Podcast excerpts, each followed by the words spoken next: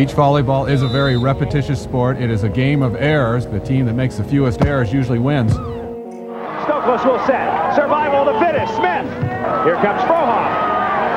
Stop! Und das ist der Matchball für Emanuel Rego und Ricardo Galo Santos. Caipirinha wird in Fässern geliefert. I will destroy your career in this moment. Deutschland holt Gold! Deutschland holt Gold! Thoroughly deserved title for the German pairing Lara Lindberg and Kira Valkenhorst. Kira, ja, die, die Frau ist Wahnsinn. Man kann auch machen, was man will als Bruder. Wenn man so eine Schwester vor der Nase hat, dann ist man immer das vermeintlich schwarze Schaf. Ne?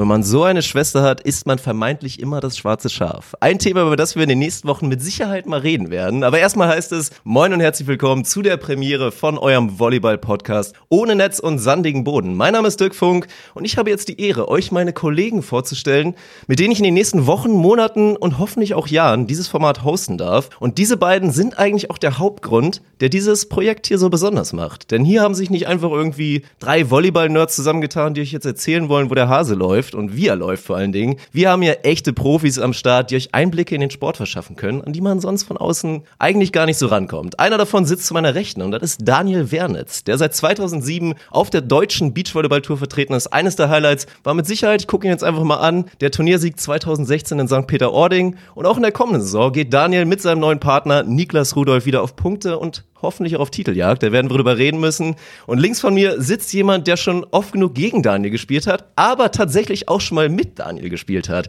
2006 bildeten sie als Jungspunde ein Beach-Pärchen. Inzwischen steht mit dem großen Talent Sven Winter wieder ein Jungspund an seiner Seite, mit dem er nicht nur auf höchstem nationalen Niveau agieren wird, sondern auch auf der Beachvolleyball World Tour angreifen wird. Ebenfalls ein herzliches Willkommen geht raus an den U23 Europameister, zweifachen deutschen Vizemeister und aktuellen Platz 4 in der deutschen Rangliste, Alex Walkenhorst. So, den Zwanni, den wir abgesprochen haben, den hole ich mir dann später ab für das schmeichelnde Intro. Aber jetzt höre ich erstmal auf zu sabbeln und übergebe das Wort an meine beiden Kollegen. Moin.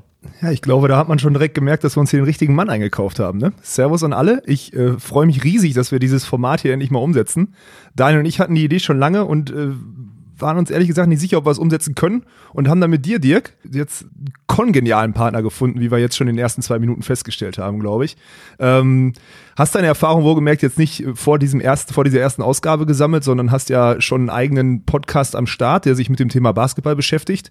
Ähm, und dadurch bist du so redegewandt, wie du jetzt nun mal bist. Ich freue mich wirklich, dass wir jetzt hier so eine so eine Runde zusammen haben. Ich bin echt gespannt, wo uns das hier hinführt. Ich habe äh, vom Feeling her ein gutes Gefühl.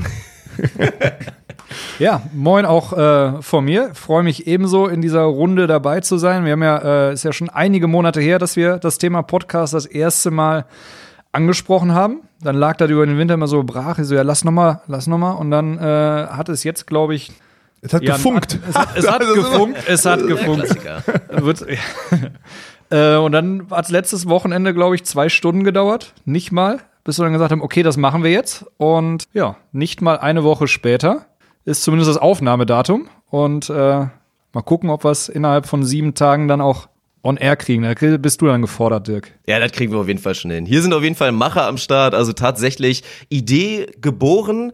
Drei Stunden später wurde, glaube ich, schon das Equipment bestellt und wenige Tage später sitzen wir jetzt hier zu dritt zusammen und ja, ich freue mich auf jeden Fall riesig drauf. Was erwartet unsere Hörer jetzt eigentlich hier in den nächsten Wochen und Jahren? Also wir haben es ja eben schon gesagt, Volleyball-Podcast, ich glaube im Intro konnte man schon merken, ein Fokus liegt natürlich auf dem Beachvolleyball, weil wir eben zwei Leute ja dabei haben, die diesen Sport professionell wirklich ausüben, wie gesagt, auf höchstem nationalen Niveau und auf World Tour Events. Das wird auf jeden Fall spannende Einblicke geben, aber wir haben natürlich alle, tatsächlich auch ich, einen Hallenvolleyball-Hintergrund, wir haben ja unter anderem einen A-Trainer sitzen und auch ehemalige Erstligaspieler aus der Halle. Auch da wird es mit Sicherheit immer mal wieder eine Möglichkeit geben, über aktuelle und heiße Themen da zu reden. Ja, ich glaube nicht, dass wir uns da, dass wir uns da verstecken müssen in der Halle. Klar, unsere, unsere Prämisse liegt definitiv auf Beachvolleyball. Damit beschäftigen wir uns gerade, gerade Dein und ich ja am meisten. Aber haben ja auch alle in der Halle. Also ein, zwei Geschichten habe ich aus der Halle trotzdem zu berichten. Das muss ich dann zugeben. glaub ich Ja, dir. da, da wird uns mit Sicherheit nicht langweilig werden. Du hast ja durch, äh, sag ich mal, durch dein Profitum im Beach äh, den Fokus komplett darauf gelegt. Bei mir ist es ja äh, von beidem so ein bisschen, aber nix, nix auf, äh, auf Spitzenniveau. Er Äh, macht alles ein bisschen und nichts richtig. So kann Ja, man das so sagen. war mir klar, dass du das jetzt so formulierst. Ähm, ja, aber ich glaube, da vor beiden Themen brauchen wir uns nicht verstecken. Und langweilig, langweilig wird sowieso nicht. Wenn es jetzt auf die erste, äh, auf die Erstligasaison hingeht und auf die Playoffs hingeht, sind wir natürlich jetzt gerade zur perfekten Zeit, Und dann werden wir uns der Sache ja, widmen müssen. Ne? Selbstverständlich. Wir haben da viel vor. Man wird uns bestimmt auch mal live irgendwo sehen. Da kann ich mir auch gut vorstellen, dass wir mal vielleicht zu so einem Event einfach mal hinfahren. Auch vielleicht mal von einem Stock der Techniker Beach Tour werde ich euch vielleicht mal besuchen. Ihr seid ja natürlich dann aktiv dabei, zumindest wenn Alex nicht irgendwo auf der Welt unterwegs ist. Und dann setzen wir uns auch mal da zusammen. Natürlich, die beiden Männer hier haben gute Kontakte. Einer von denen hat sogar auch eine relativ bekannte Schwester, was relativ, im Intro, ja. wie gesagt, vorkam. Da wird man mit Sicherheit mal den einen oder anderen prominenten Gast auch mal, auch mal haben. Also von daher kann man sich auf viel freuen. Und auch heute haben wir auf jeden Fall ein interessantes Thema dabei. Also ein heißes Thema, ein Thema, was ihr beide auch schon wirklich besprochen habt, gerade Social Media auf Facebook. Gab es da so Diskussionen, die da entstanden sind in der Beachvolleyball-Szene, natürlich unter aktiven Spielern, unter Profis, unter Halbprofis und den Leuten, die es mal werden wollen vor allen Dingen, weil der große Punkt ist natürlich die Reform der deutschen Beachtour. Was da jetzt genau passiert ist, das werde ich gleich mal an einen von euch übergeben, aber das ist so ein bisschen der Punkt. Alex hat in seinem YouTube-Format, Alex unzensiert, kann man sich auf jeden Fall auch gerne mal reinziehen auf YouTube, da auch schon einen Punkt zu gemacht und das so ein bisschen beschrieben als die Techniker Beach Tour, wie sie aktuell heißt, ist eben nicht mehr vielleicht ganz so freundlich für Leute, die da rein wollen, die aktuell noch Amateure sind, sondern soll sich vielleicht etablieren als wirklich erste Liga und der Sport soll professioneller werden und das ist der große Punkt. Aber ich glaube, erstmal, um allen so einen gewissen Eindruck zu geben, was da überhaupt passiert ist, müssen wir da jetzt erstmal reintauchen. Was ist anders als in den letzten Jahren? Ich glaube, wir haben da eigentlich den prädestinierten, ja, also wie du gerade schon sagtest, Macher hier bei uns sitzen, weil wir haben ja, äh, haben wir noch gar nicht erwähnt, den aktuellen Spielervertreter Beachvolleyball oh, ja, in stimmt. Deutschland hier sitzen. Ne?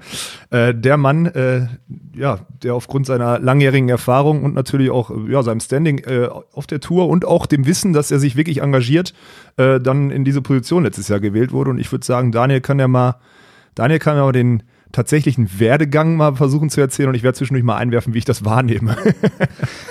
ja, das hast du, das hast du schön gesagt. Ja, erstmal ähm, Frage Reform. Ähm, ja, gewissermaßen schon, aber dann wollen wir auch fragen, hat es jetzt nicht letztes Jahr auch schon gegeben? Da wurde ja von einem, da wurde das Teilnehmerfeld ja erstmal erhöht, jetzt wurde es eher verkleinert. Ähm, so, was ist, was ist auf der deutschen Tour passiert? In den letzten Jahren ähm, wird es immer professioneller, soll weiter professioneller werden. Dazu gehört natürlich auch dazu, dass das ähm, ganze Event-Setup professionalisiert wird. Es wird mehr Berichterstattung vor Ort passiert, es, äh, passieren, es gibt mehr Nachberichterstattung, es wird insgesamt da deutlich mehr aufbereitet, mehr Zeit auf dem Center Court mit ähm, Geschichten erzählen zu den, zu den Spielern ähm, verbracht, sodass insgesamt die Arbeitszeit vor Ort länger geworden ist. Mit Arbeitszeit meine ich natürlich einmal die, die Spielzeit der Spieler und eben das, was drumherum passiert. Hat zur Folge, dass die äh, Tage letztes Jahr auf der Tour ähm, gerade für das Stuff drumherum von morgens halb sieben bis abends halb elf ungefähr ging. So, und gerade wenn die Turniere aufeinander folgten, äh, mit nur einer Woche Pause dazwischen, ist das ein ziemlich straffes Programm. So dass es eigentlich dahin geht, wir müssen irgendwas am Spielplan verändern. Wir haben nicht genug Zeit. So, warum haben wir nicht genug Zeit? Sonntags ähm, sind, ist die äh, Finalzeit festgezurrt durch den Medienpartner. Und da muss man auch mal sagen, das ist ja auch das Wichtigste, ja. Also Medienpartner, wir haben jetzt die Chance, mit Pro7 Max im Fernsehen zu sein, ja. Und dass die uns jetzt nicht auf Anhieb unserer Sportart den, den Fernsehslot 2015 Primetime sonntags geben und wir bauen euch mal Flutlicht auf und sowas. Klar, ne? völlig verständlich. Also ist die Fernsehzeit festgelegt. So bedeutet freitags Eventende. Wann ist der? 14 Uhr, 14.30 Uhr ist das Finale zu Ende? Irgendwie sowas, da ist die Fernsehzeit vorbei. Sonntag, so, meinst du? Sonntags, ja. Sonntag, und da ist der Fixpunkt, ähm, wo das Event beendet sein muss. So. Sorry, genau, und von da, von da aus müssen wir dann eigentlich rückwärts rechnen. So, irgendwann, äh, irgendwann ist Sonnenaufgang. Früher, früher können wir nicht auffangen, anfangen. Früher ähm, will ich auch gar nicht anfangen. Muss nee, früher will man auch gar nicht anfangen. Ähm, das ist vollkommen, das wollen die anderen auch nicht. Ja. Ähm, so, das heißt, wir müssen den ganzen Spielplan nach vorne verschieben. So, und da kommen wir einfach dann Samstagmorgen an eine Uhrzeit, die das Ganze nicht mehr möglich macht. Und Samstagabend ist halt auch irgendwann äh, Spielende, weil die Medienpartner danach eben noch nachbereiten müssen und äh, die Pressemeldungen müssen raus und so weiter und so fort. Und auch eine Party auf dem Eventgelände am Strand meist mal stattfindet. Das muss man ja auch mal für alle, die jetzt die deutsche Tour nicht kennen. Also am Stimmt. Strand mal eine Strandparty mitmachen, die muss ja auch irgendwann anfangen. So, ja. Genau, und das muss aufgebaut werden. Und gerade an den Strandstandorten äh, ist das häufig auf Kosten, passiert das häufig auf Kosten eines Feldes. So. so und dann ähm, ja, wird man da zusätzlich noch in der, in der Spielzeit beschnitten. Heißt, welche Möglichkeit hat man? Man kann weniger Spiele machen, heißt weniger Teams, die teilnehmen. Oder man fängt früher an. Das heißt, wann geht's weiter früher los? Freitag, könnte Freitag beim Hauptfeld anfangen. Freitag findet eine Quali statt. Das heißt, die muss auch noch mit nach vorne ähm, verlegt werden. So gibt's ähm, ja verschiedene Möglichkeiten, wo wir dann, wo eigentlich der erste Schritt jetzt nach der Saison 2018 war, dass man sich mit dem Verband hingesetzt hat und überlegt hat, welche Spielpläne sind möglich, wie sind die Spielzeiten, da wurde viel rumgerechnet und ähm, ja, ich glaube, mit einer Sammlung von zwölf verschiedenen Vorschlägen ging es dann in den, äh, in den Beachvolleyball-Ausschuss, wo wir dann zusammengesessen haben und äh, geguckt haben, was ist da möglich, weil man natürlich vielen Interessen gerecht werden muss. Man muss einerseits die zeitliche Komponente berücksichtigen. Wir wollen das Spielsystem an sich beibehalten, also 21 Punkte zum Beispiel, ist weiter Pflicht. Ja, wir wollen ja Volleyball spielen. Ne? Wir wollen ja Also Volleyball da müssen spielen. wir Das, jetzt das mal heißt, das so Spiel einen selber sollten da wir nicht verändern. 15, den können wir, äh, ja, da bin Genau. ich auf jeden Wird Fall. nochmal ein Thema Freund für ein anderes. Für Ja, da glaube ich auch. Da könnte man, ja. Ja, Gewinnsätze bis 15 war ja letztes Jahr sogar Thema, einfach aufgrund des Zeitproblems, da teilweise auf nur drei Chords gespielt wurde. Äh, entsprechend ähm, auch statt den üblichen vier Feldern ähm, ein Chord weniger. Zeitersparnis 15er Sätze. Kann man machen, muss man, muss man nicht. Ist, völliger, ist völliger Quatsch. Und ich würde sogar sagen, dass es nicht unbedingt zeitsparend ist, weil du mehr Dreisatzspiele hast oder so. Also ich glaube, die. Genau, die, das haben wir statistisch auch ausgewertet und äh, einmal vorgerechnet, dass äh, ja die, die Turniere, wo bis 15 gespielt wird, hast du einfach mehr Dreisatz, Dreisatzspiele. Ähm, Guck mal, wusste ich gar nicht die Statistik, die kannte ich nicht und äh, bin trotzdem drauf gekommen. Muss man, Dafür haben wir den Daniel hier mit dabei. Das Ja. ist doch. ja.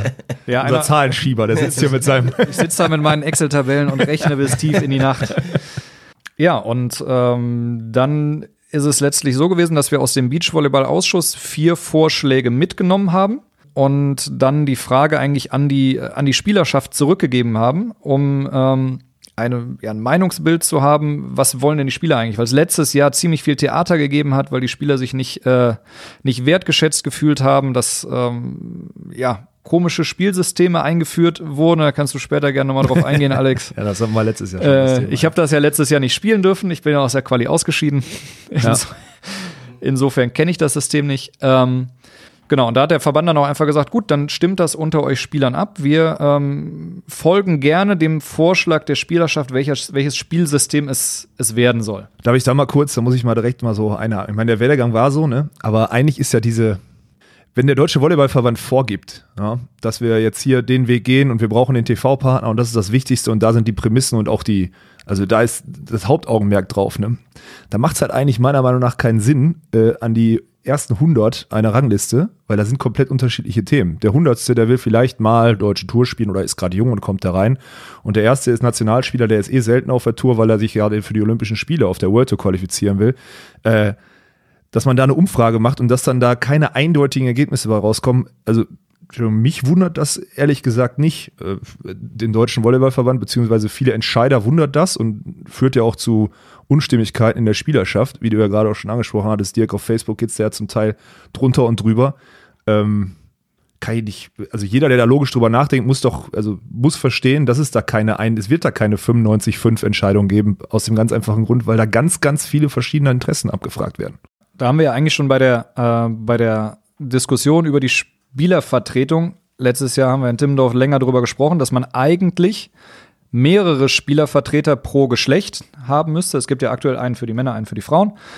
Ähm, dass man eigentlich pro Geschlecht auch mehrere bräuchte, die für die einzelnen Interessensgruppen einste einstehen. Weil wir haben einmal, so wie du es ja gesagt hast, wir haben die internationalen Teams, wir haben die Teams, die, ähm, sag ich mal, deutsche Tour Hauptfeld spielen, mehrheitlich, und dann eben die Nachzüglerteams, die Landesverbandsturniere spielen ähm, mit Angriff auf deutsche Tour und theoretisch noch eine vierte Gruppe, weil du die Jugendteams auch noch hast. Und wir haben noch die fünfte Gruppe, die sich, wenn Entscheidungen gefällt werden sollen und man abstimmen darf, sich nicht melden.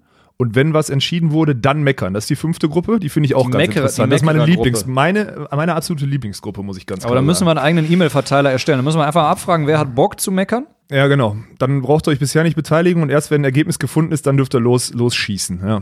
Aber gut, das wird es, äh, wird es nie nicht geben. Ähm, ist auf jeden Fall meine Lieblingsgruppe. Ich glaube, jeder, der das jetzt hier hört, der wird sich auch angesprochen fühlen. Aber ähm, genau dieser, dieser, diese Unentschlossenheit ähm, hat sich dann auch im ersten Wahlergebnis ähm, niedergeschlagen. Gut, vier Wahloptionen ist, ist dann auch schon mal erstmal relativ viel. Vorgeschlagen waren ähm, ein 16er Feld, äh, oder zwei 16er Hauptfelder und zwei 12er Hauptfelder. Also beides im Double-Out-System beziehungsweise modifiziertes Poolplay. Ähm, was eigentlich relativ, äh, relativ deckungsgleich ist. Ähm, beim modifizierten Poolplay fallen halt zwei Spiele weg. Es gibt keinen Loser 7. Ähm, so, ich glaube, das Spielsystem jetzt im Detail zu erklären, führt jetzt hier ein bisschen zu weit. Ich befürchte ähm, auch, die Leute, die uns zuhören, wissen, wovon du redest. die meisten wahrscheinlich ja. schon, ja. Ansonsten, ansonsten können wir gerne mal einen Link zu so einem Spielbaum. Oh ja, das wäre dann wieder der hier von unserem Excel-Virtuosen, der kann das ja mal teilen ne? online.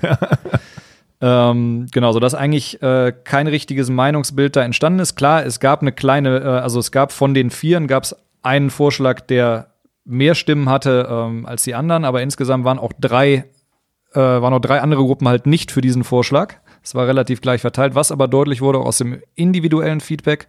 Zwölferbaum ist nicht gewünscht. Weil wir da das gleiche Problem haben, wie es letztes Jahr der Fall war, dass vier Teams begünstigt sind. Ähm, äh, die anderen acht Teams ähm, unter sich quasi eine kleine Vorrunde noch ausspielen. Begünstigt, äh, weil sie in die zweite Runde gesetzt sind, automatisch aufgrund ihrer Setzung. Wollte ich nur kurz mal. Genau, die, der Setzplatz ja. 1 bis 4 ist Dadurch eine Runde weiter gesetzt. Ja. Äh, und dann gibt es auch noch andere negative Effekte, wie zum Beispiel, wer, die, wer diese Vorrunde gewinnt, gegen 1 bis äh, 4 dann spielt und dann verliert oder auch 1 bis 4, kann dann trotzdem noch letzter werden. Ja, stimmt. Also 12er Baum, auch 24er Baum ist ja dasselbe Prinzip. Ist dasselbe Prinzip, aber du hast mehr Spielrunden. Ja, das heißt, der aber Effekt bist, ich bin trotzdem kein Freund von diesem, von dem System. Also das ist schon, da sind 16er und 32er da, wo halt wirklich jeder in der ersten Runde antreten muss.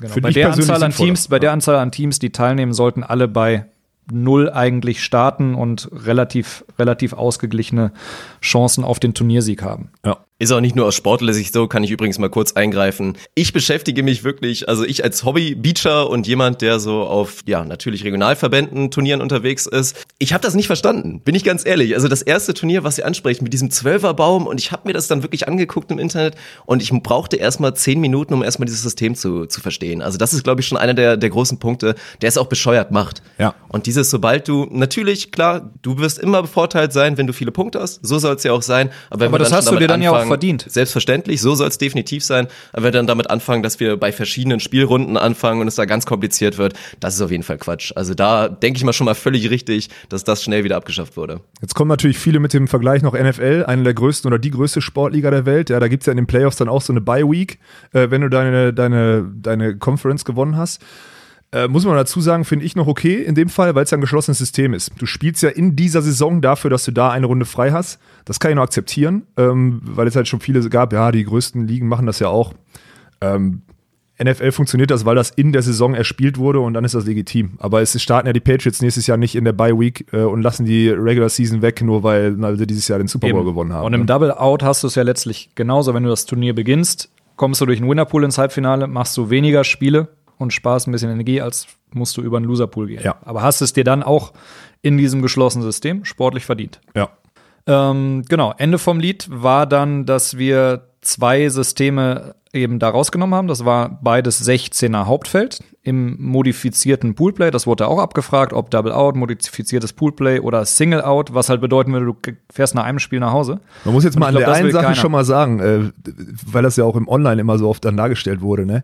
Also man merkt ja jetzt schon, das wurde nicht so lapidar mal eben so äh, hinweg entschieden und da irgendjemand hat sich da nachts einen zurechtgewürfelt, ne? Also das muss ich mal, hm. muss man an der Stelle auch mal äh, ganz klar betonen, ne? Nee, wir haben da von, also von, von Uhrzeiten hin und her schieben, Timeslots berechnen, durchschnittliche Spielzeiten berechnen. Das heißt, wie viel Zeit brauchen wir für ein Spiel auf dem Court?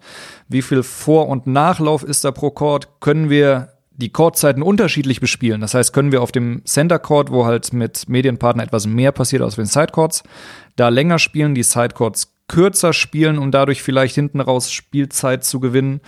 Ähm, da wurde sehr, sehr, sehr, sehr viel versucht, ähm, hat aber alles nicht dafür gereicht, dass wir Samstag in die Zeit von 9 Uhr Spielbeginn bis 19 Uhr soll ungefähr Ende sein. Also nicht 19 Uhr letztes Spielbeginn, sondern 19 Uhr ungefähr Ende. Wenn das eine halbe Stunde drüber geht, ist das auch nicht schlimm. Aber das Dafür ist das ist Sport, ne? Kann man nicht immer planen. Ja, wir so. spielen nach ja. Punkten, wir spielen ja. nicht nach Zeit. Äh, ja. Müssen wir die Sportart wechseln, dass das funktioniert? Nee, bitte nicht. Lass uns doch da bei unserem. Kannst nichts anderes, ne? Nicht so, also nicht so gut erstmal und äh, ich finde unsere Sportart auch eigentlich ganz schön. Ich würde das gerne das noch. Ja. Das macht Spaß. Ja, ja. Ähm, genau, und dann haben wir eben zwei Vorschläge nochmal zur Stichwahl an die Spielerschaft gegeben. Das war dann ein 16er Hauptfeld, was ähm, Freitag Nachmittag, Abend beginnt mit einer Quali, die morgens gespielt wird. Oder ein Spielsystem ohne die Quali morgens. Das hat dann auf der anderen Seite kostentechnische Gründe, weil natürlich das ganze Event sich nach vorne verlängert. Das heißt, früher war es so, oder früher, die letzten Spielzeiten war es immer so, mittags, Freitag ging das Turnier los. Das heißt, der, der halbe Tag konnte noch aufgeba aufgebaut und gerödelt, worden, gerödelt werden vor Ort. Äh, das muss jetzt alles einen Tag früher passieren. Ähm, sodass diese Quali morgens deutlich mehr Geld kosten würde. Und ähm, ja, so haben wir die verschiedenen Argumente dann letztlich für die beiden Spielsysteme ähm, aufgeschrieben, haben das den Spielern zugeschickt mit eben nochmal der Stichwahl und ähm, ja, ein, ein eindeutiges Ergebnis mit einer sogenannten qualitativen Mehrheit, äh, wie man so schön sagt. äh, 51, 49 oder? nee, 75 meine ich. Ist Ach so, eine, okay. eine, oder nee, qualifizierte Mehrheit, glaube ich. Ach so, dann ja, okay, dann da, war ja. da irgendwas ja. habe ich da noch im Kopf. Ja. Ähm, 51 ist eine einfache Mehrheit. Ja, Entschuldigung. So, einfache Mehrheit hatten wir, eine qualifizierte nicht. Ähm, und äh, ja, so ist die Entscheidung dann letztlich für den Spielmodus ohne Qualifikation gefallen. Äh, hat natürlich erstmal viel, viel, viel Rumoren gesucht, was, also, wie kann ich mich dann für die Tour qualifizieren, wenn es keine Quali mehr gibt? Das steckt ja Müssen schon wir erstmal sagen, also keine Quali bedeutet 16 Teams sind im Hauptfeld. So.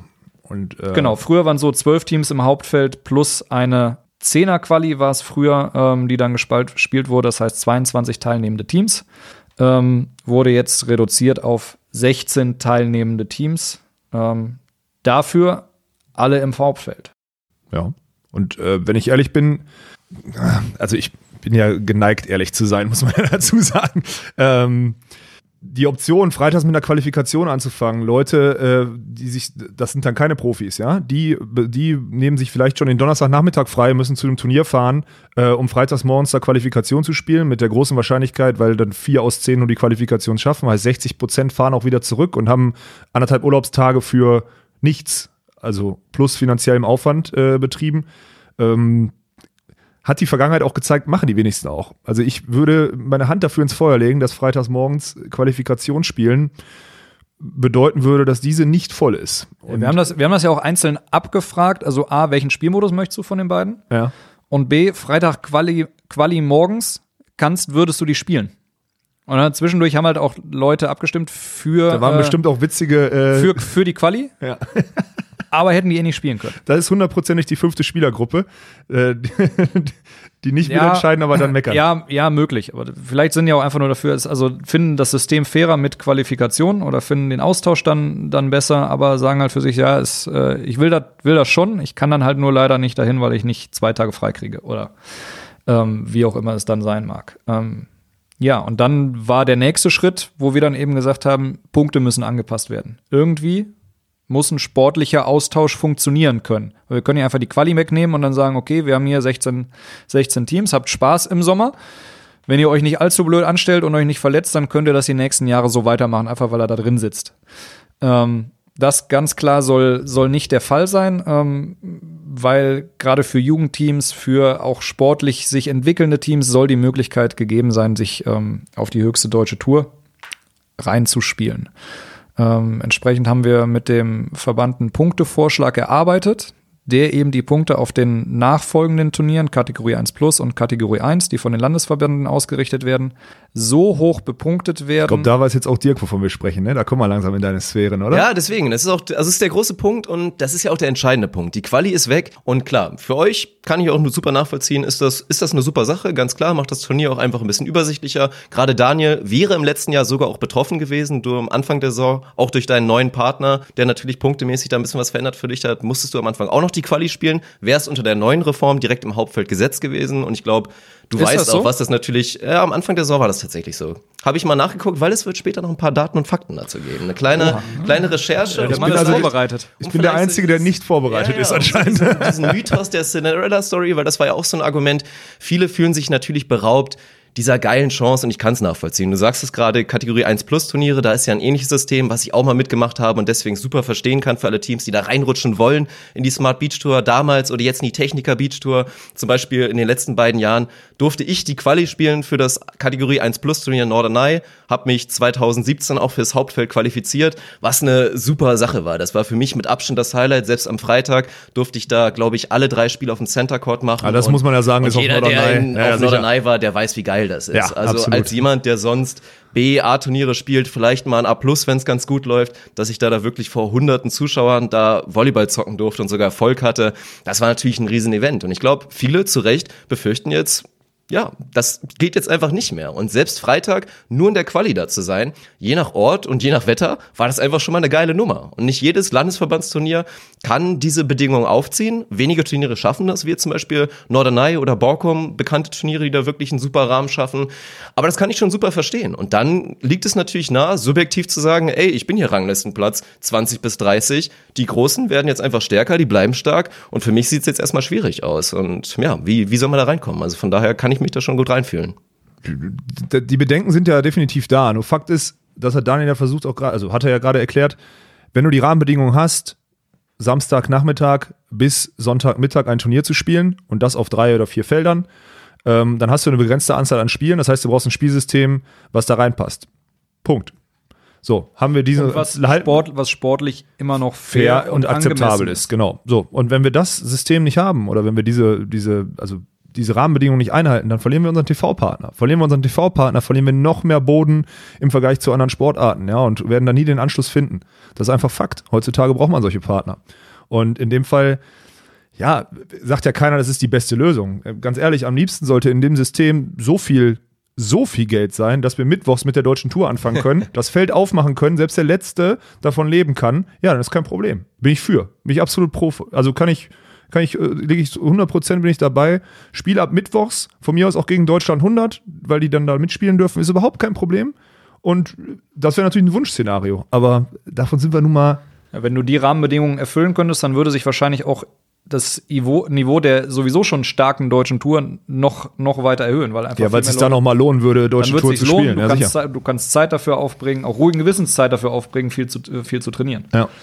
Aber das ist so halt äh, schwierig, wenn du nicht gerade mit, äh, für, mit Sponsoren gesegnet bist, sei es äh, selbst akquiriert oder Mama und Papa. Ähm, Ja, das ist es. Aber ich habe jetzt zum Beispiel auch auf meinen Alex unzensiert Beitrag, den ich da ja mal losgeschossen hatte vor zwei, drei Wochen, äh, habe ich da echt viel, natürlich erstmal Feedback gekriegt, dass es interessant ist, über das Thema zu sprechen. Deswegen widmen wir uns dem ja hier auch heute auch. Ähm, aber dann auch viel, ja, viele, viel Kritik geerntet, weil sich das sehr arrogant und alles anhörte. Klar, es hört sich halt so an, Ja. ja, der Alex, der ist Ranglistenplatz 4, ist Ja. dem doch scheißegal, was mit den ambitionierten, meinetwegen Talenten oder selbst auch Ü20ern oder irgendwas, die da Ende 20 sind, einfach nochmal Techniker Beachtour spielen wollen. Ja. So hört sich das an. Ich würd, muss, bei der Sache muss man einfach sagen, ich würde auch, also wenn ich dann nicht mehr Top 4 bin oder von mir aus, ich habe auch sogar das Beispiel angepflegt, wir müssen das Feld noch mehr verkleinern und ein Achterfeld draus machen, ne? Weil dann hat man genug Zeit, dann macht man das auf zwei Feldern, dann kann man viel Preisgeld ausschütten und dann lohnt sich vielleicht auch mal irgendwann für einen Jugendspieler, wenn der weiß, er kann am Wochenende 20.000 Euro verdienen, ja, dann weißt du als 14-Jähriger, dass du vielleicht nicht Handball oder was auch immer spielst, sondern du gehst dann Beachvolleyball. Und dann gehst du aber auch wirklich auf Beachvolleyball und trainierst jeden Tag, weil du weißt, du kannst damit irgendwann mal ein paar Jahre schön dein Geld verdienen. Ja? Und das war meine Idee. Da erntet man natürlich in, in unserer, ich, ich sag mal, in dieser, dieser Beachvolleyball-Historie, wo man halt viel mit der Gießkanne auch die Preisgelder so zersät hat und der Letzte auch noch immer auf Null kommen sollte, obwohl wir eigentlich oben auch schon kein Geld hatten. Da sieht man natürlich dann auch, also Unmut, ja, so kann man das ja sagen. Der kam mir da schon entgegen.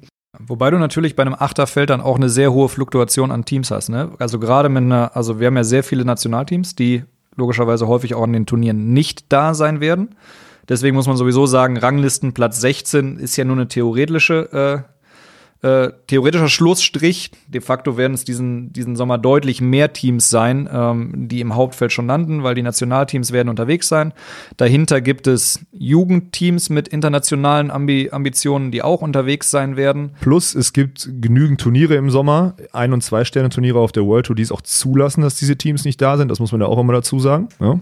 Genau, und ähm, da, dadurch kommen automatisch äh, von unten auch mehr Teams ähm, rein. So, und ja, die Ranglistenturniere darunter, K1, K1 Plus, wurden eben so angeglichen, dass du auf die hinteren Plätze der deutschen Tour aufholen kannst. Wenn ich das richtig verstanden habe, war doch jetzt auch der Vorschlag so, dass du für einen fünften Platz bei der Techniker Beach Tour weniger Punkte kriegst als für einen Turniersieg oder gleich viele für einen Nee, es ist, äh, an, ist angeglichen. Also fünfter Platz auf der Tour sind 40 Punkte und äh, K1 Plus Sieg? Sieg sind 35 Punkte. Okay. Ähm, hat aktuell noch den Nachteil bei den beiden Turnierkategorien, dass die noch nicht parallel gelegt wurden. So, und da sind wir bei einem springenden Punkt, den, äh, den ich elementar wichtig finde. Äh, ich habe, du kannst es bestätigen, Daniel, vielleicht, ich weiß es nicht. Ich habe das Rumoren hören, dass äh, es doch verboten sein sollte oder, äh, sagen wir mal, man angehalten ist, diese Turniere nicht parallel stattfinden zu lassen, weil äh, man dann Angst hat, dass auf der deutschen Tour zu wenig Teams teilnehmen, beziehungsweise dort ähm, ja, die Qualität leidet, weil dann vielleicht in, wenn in Kategorie 1 Plus Turnier in Bayern parallel zur Techniker Beach Tour an der, an der Nordsee ist oder an der Nordseeküste oder an der Ostsee oder wie auch immer, dass dann sich vielleicht ein Team äh, überlegt, die 1000 Kilometer nach oben zu fahren und lieber unten dann vielleicht ein sicheres Finale zu nehmen und auch eine sichere Punkte, ja. Und wenn man und da liegt, glaube ich, auch ein riesen, riesig großes Problem, wenn man da als deutscher Volleyballverband, als Ausrichter der, Ausrichter der größten europäischen Beachvolleyball-Tour, so muss man das ja einfach mal sagen, ähm, nicht die Eier in der Hose hat, zu sagen, hey, ich kann auch einen Landesverbandstypen, und das sind ja manchmal wirklich einfach nur Volleyball-Freaks, die äh, unseren Sport lieben und deswegen solche Turniere ausrichten. Ja? Ähm, ich habe Angst vor dem Produkt, was er da unten aufzieht und deswegen äh, mache ich eine Regel, die verbietet, das parallel stattfinden zu lassen. Dann wird der Austausch natürlich schwierig.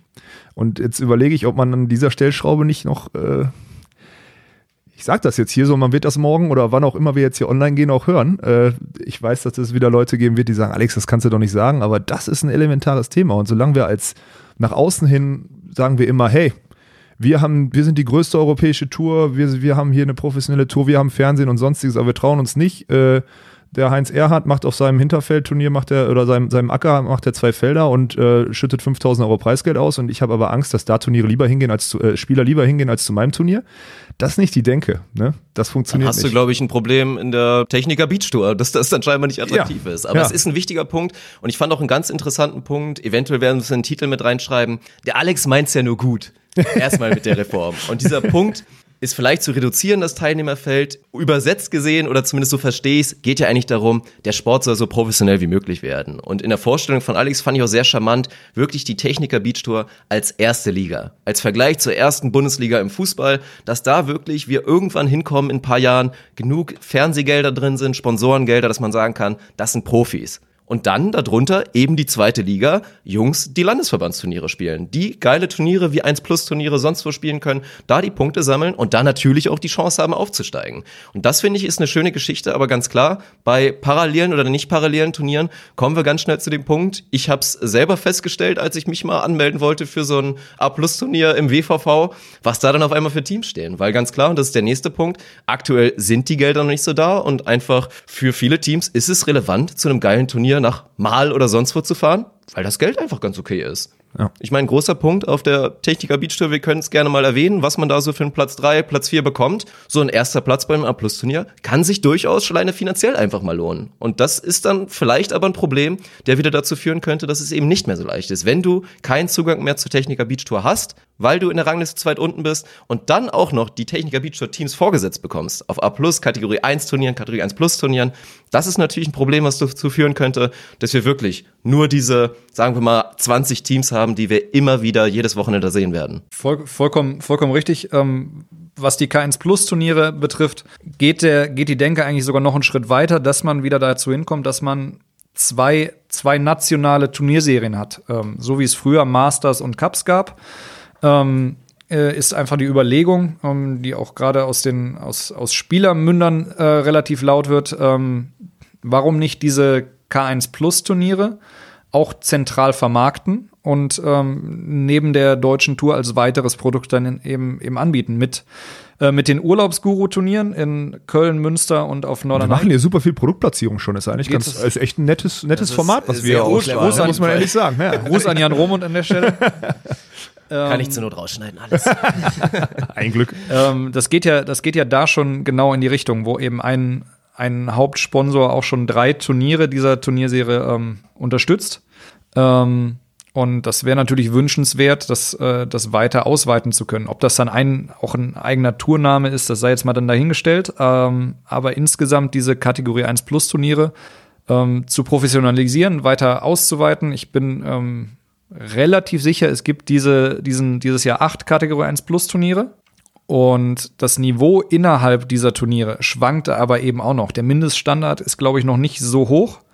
Ähm, nimmt man Norderney, Münster oder Köln, dann ähm, ist das schon sehr nah dran an der deutschen Tour.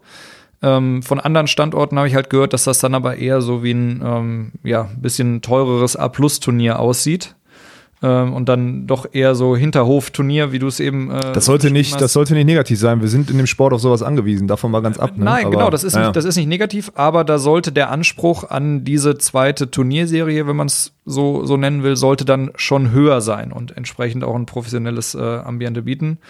Plus das Ganze sollte halt auch, ja, wenn man so will, in Konkurrenz zur deutschen Tour stattfinden können. Ja. Und ich glaube, ein wichtiger Punkt ist auch, den Alex auch mal erwähnt hatte, als Argument für diese Kategorie 1 Plus Turniere.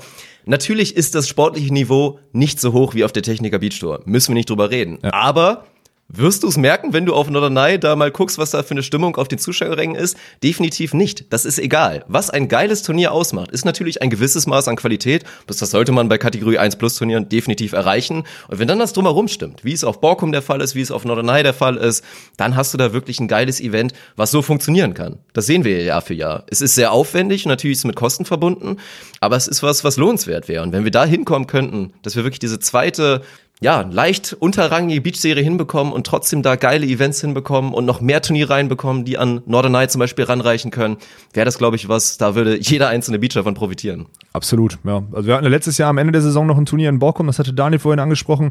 Äh, da werden dann aber die Teams, die zum Beispiel sich dann nicht mehr für die deutschen Meisterschaften qualifizieren konnten oder so, die sind dann am Ende der Saison doch nicht mehr gewillt, äh, einen langen Weg dann nach Borkum zu fahren oder so. Das, das Teilnehmerfeld war nicht mal voll, glaube ich, für Leute, die sich da echt in aller Ich hätte mich auch noch anmelden können, das stimmt, Genau, ja. das hätte wirklich äh, selbst der, wenn, du, ja. wenn du schnell genug auf die Insel kommst, der, ja. der, der, älteste Insulaner dort hätte sich einfach anmelden können, so ungefähr. Na, so schlimm war es dann nicht, aber ähm, also auch wiederum schade, ne? Also es immer, kommt immer viel, viel Kritik und viel, viel Meckerei aus den, aus den Spielerkreisen und jetzt auch wieder so Kommentare von jüngeren, nicht ganz jungen, also nicht diesen Nachwuchs-Bundesspielern, sondern jüngeren Spielern.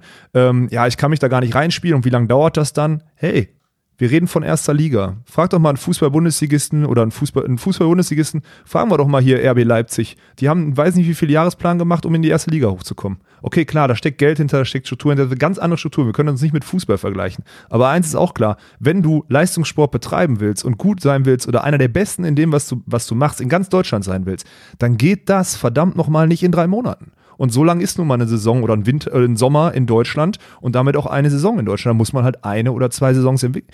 Wir haben auch mit 16 angefangen auf einem A-Turnier oder wir haben noch U18 deutsche Meisterschaften gespielt, haben B-Turniere gespielt, dann irgendwann A-Turnier, dann irgendwann A-Plus-Turnier und irgendwann durfte man dann eine deutsche Tour-Quali spielen und so weiter und so fort. Das ist in jedem Sport auch so, ob man es jetzt erste, zweite, dritte Liga, Drittliga nennen muss ob man es eher plausibler mit dem Tennis vergleichen kann. Da gibt es auch die Grand Slams, dann gibt es diese ATP-Turniere und so weiter und so fort. Das ist überall so. Und selbst der Zverev, der im ersten Jahr, Alex Zverev, Weltranglisten Vierter mittlerweile oder sonstiges, ähm, absolutes Aushängeschild und Jungtennisspieler, hat auch drei Jahre gebraucht, bis er jetzt oben bei den Grand Slams auch gesetzt ist und da mal ins Viertelfinale vorstoßen kann. Einfach weil es im Leistungssport so ist. Und in dieser ganzen Diskussion, neben dass sich die Strukturen entwickeln müssen, ne, das bin ich zu 100% bei euch und da hat auch jeder irgendwie recht Strukturen. Zweite Tour muss sich entwickeln, am besten in der ersten Tour mehr Geld, bessere TV-Slots und so weiter und so fort. Darf man nicht vergessen, dass sportliche Entwicklung Zeit braucht und der Anspruch wirklich auch dann mit dem Aufwand einhergehen muss. Man kann sich den Anspruch nicht einfach so einrufen und sagen, ich trainiere aber zweimal die Woche. Funktioniert nicht. Dafür ist es Leistungssport. Sag, Sorry, wenn ich jetzt hier mal so. Jetzt, ne, wenn du seine Geschichte kennst, 2008, nee, wann war es? 2008? Einmal Quali gespielt. 2007. Ja, ja, für mich war das aber gut, wenn, wenn, hey, wenn du einmal ja, da, die Chance da hab kriegst. Ich, da habe ich gleich tatsächlich ein paar Daten und Fakten zu. Zu dieser potenziellen, zu dem Mythos der Cinderella-Story, der aber einhergehen wird mit, glaube ich, dem nächsten Punkt, den ich jetzt mal so ein bisschen einleiten werde. Aber ich kann das, was, das, das, was Alex noch kurz sagt, ich, ich kenne es aus eigener Erfahrung. Ich habe 2008 das erste Mal Quali gespielt, das erste Mal Quali sogar geschafft und ich habe aber, glaube ich, das erste Mal ernsthaft Hauptfeld gespielt, 2010. Ja.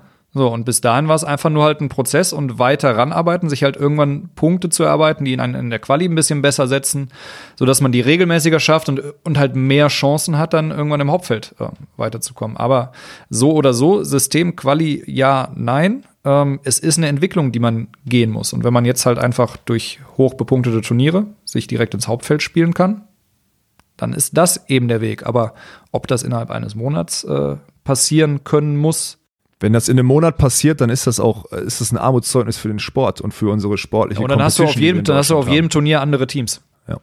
Ja, das Problem ist, glaube ich, so ein bisschen das, das Riesenleistungsgefälle, das wir einfach aktuell noch haben. Wie gesagt, es gibt extrem wenige Teams in Deutschland, die das Privileg haben, sich Vollprofis nennen zu dürfen, weil sie genug Sponsoren haben. Und dementsprechend sehen wir selbst auf Ranglisten von Ranglistenplatz 1 bis 20 schon ein gewisses Gefälle und darunter wird es natürlich besonders schwer. Und das ist, glaube ich, ein Problem, was viele, gerade jetzt so A plus ein bisschen drüber Niveau Spieler jetzt gesehen haben. Es war in den letzten Jahren einfach möglich, mit einem Hobbyaufwand auf sehr hohem Niveau zu spielen. Dann hast du es halt geschafft mit vielleicht zweimal die Woche Training oder hier mal ein bisschen daddeln, dich wirklich für so eine Technikerquali da mal zu, ja, da mal reinzukommen und vielleicht spielst du ja irgendwie ein Riesenturnier und dann läuft's. Und aber da muss man auch mal sagen, der Aufwand, ne, verglichen, dass du da eine Bühne präsentiert, äh, präsentiert kriegst, die, also zig Millionen an Aufwand dann, äh, ich weiß nicht, ich kenne das Gesamtbudget der deutschen Tour nicht, aber es ist riesig, ja. Und klar bist du dann nur ein kleiner Teil und du wirst Neunter und du scheidest irgendwann Samstagmittag aus und warst vielleicht nicht einmal auf dem Center Court, aber dir wird da eine Bühne bereitet, ein Teppich ausgerollt, der siebenstellige Beträge wert ist.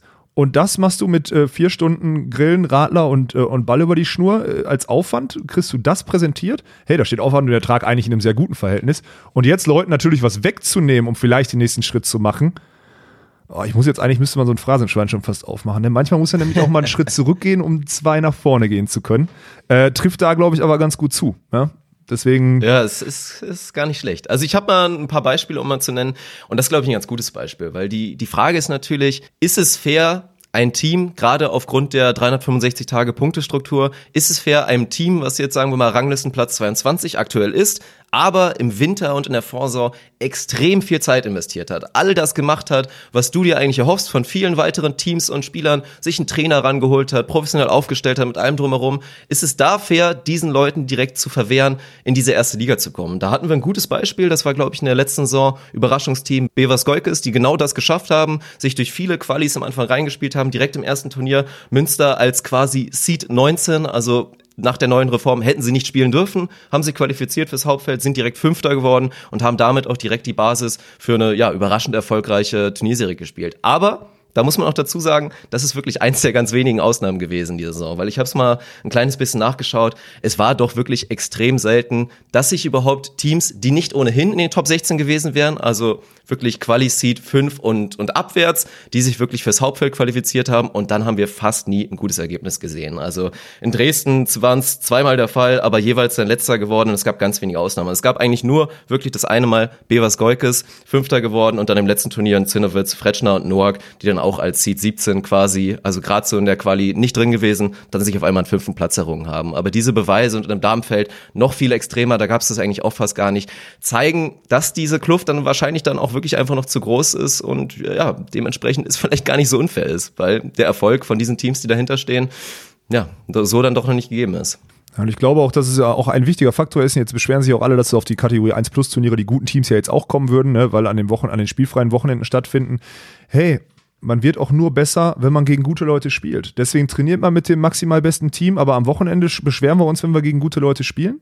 Ja, das ist auch so ein, so ein Widerspruch in sich. Natürlich freut man sich, wenn man bis zum Finale alles geschenkt kriegt oder am besten kriegt man das Finale, sagen wir das, den Turniersieg holt man mit einem, mit einem schönen Spiel zum Abschluss, damit auch noch jeder Spaß dran hatte. Der wäre natürlich der Optimalfall. Aber nein, wenn, man wird auch nur besser, wenn man gegen gute Leute spielt und man wird vor allem auch dann besser, wenn man auch mal gegen gute Leute verliert und beim nächsten Mal sich wieder mit denen messt, vielleicht knapper, misst, knapper verliert und dann irgendwann mal gegen die gewinnt. Das ist der Prozess, der im Sport einfach vonstatten geht und das ist egal in welcher Sport, das ist überall das Gleiche. Das ist nun mal so. Und das wird oft vergessen in diesen Diskussionen, finde ich zumindest. Und es ist halt, äh, es ist halt auch ein System, was jetzt erstmal neu gelernt und gespielt werden muss. Also man kann das theoretisch im Vorfeld sehr viel auseinandernehmen, ähm, auch was die, was jetzt die, die Punkteverschiebung und so weiter betrifft, aber letztlich müssen wir es dann auch einmal spielen. Die Punkte sind jetzt so angehoben, dass du ähm, immer auf den, auf den letzten auf der Tour aufholen kannst, sei es ein K1 Plus oder ein K1 Turnier Da ist es ganz genauso, dass du, äh, also wenn du alle, Tour, alle Tourstops letzter wirst und irgendjemand gewinnt parallel die Kategorie 1 Turniere, dann ist er nach der Hälfte der Saison relativ sicher davor. So, und das muss das Ziel sein. Und damit haben wir ja. ein halbwegs durchlässiges äh, System. Wenn aber die anderen Teams dann sich, äh, sich zu schade sind, um aus Berlin irgendwie Richtung, Richtung Süden zu fahren oder Richtung Westen zu fahren, um sich vier, fünf gute Ergebnisse auf den Kategorie 1 Turnieren zu spielen, dann nochmal, dann haben sie sich auch nicht verdient, wenn sie nicht fünf Wochenenden investieren, um da mal wirklich Gas zu geben. Wenn sie nämlich besser sind als die anderen, dann wird sich das sportlich widerspiegeln. Am Ende setzt sich Qualität durch. Leider ist es so, ne? Da ist was dran. Also allgemein, glaube ich, geht's hier eigentlich darum, ein bisschen weiter Hoffnung zu machen. Also ich muss auch sagen, wirklich, als ich das erste Mal von dieser Reform gehört habe, erste Assoziation war, oha, wird das schon wieder abgespeckt? Ist es jetzt eigentlich nur Kostengründen, oh, Quali ist zu teuer und wir müssen wieder schauen? Aber das ist es ja genau nicht.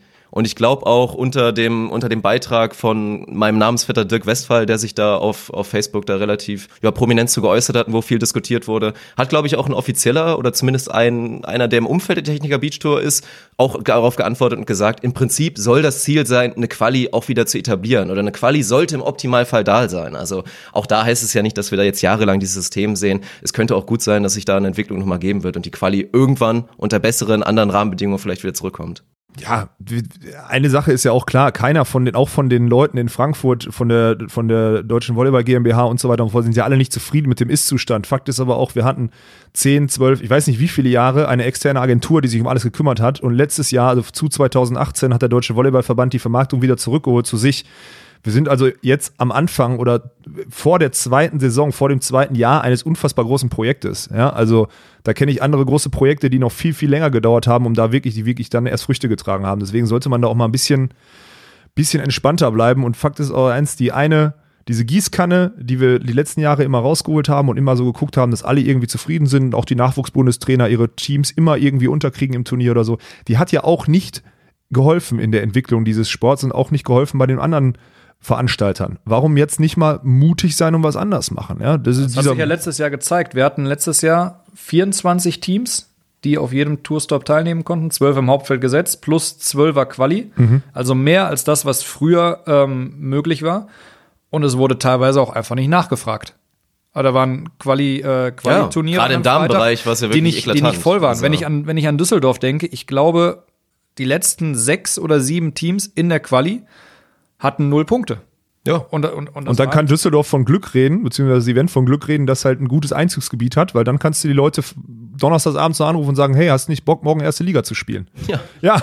Das ist natürlich so eine ist Chance, es, ne? über die ich mich Stell mal vor, würde. ja, sicher. Aber ja. soll das der Anspruch eines solchen Turniers sein, dass da halt jemand wie ich kommt und da dann auf einmal mitteilt? Ist eine schöne Story für mich, aber für den Sport ist es wahrscheinlich nicht das Beste und muss man auch ganz hart sagen. Also wenn das so oft der Fall ist und Qualifikationen einfach nicht voll werden, wo ist denn da die Berechtigung, dass diese Qualifikation auch so weiter bestehen soll? Also von daher, ja, muss man sagen, fast schon berechtigt. Ja, ich verstehe aber jeden Gedanken, also jeden, der da draußen sitzt und auch jetzt, äh, du, bei dir hat es ja am Anfang auch so eine, so eine Meinung ausgelöst.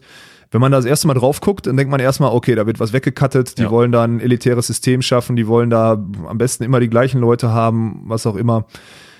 Das ist, das, also das in der, in der Entscheidungsfindung, soweit ich da drin war, Daniel war da natürlich viel tiefer drin, hat das in keinster Weise und in keinem Funk auch noch irgendwie Bestand gehabt, dieser Denk äh, diese Denke. Ne? Also da muss man auch mal ganz klar sagen, dass das alles nur, man muss es in den Rahmen packen, das Event, es muss finanzierbar sein und daraus müssen wir irgendwie eine Lösung finden. Und da muss man ein, zwei Tode halt sterben. Und in dem Fall sind wir die Quali gestorben. So.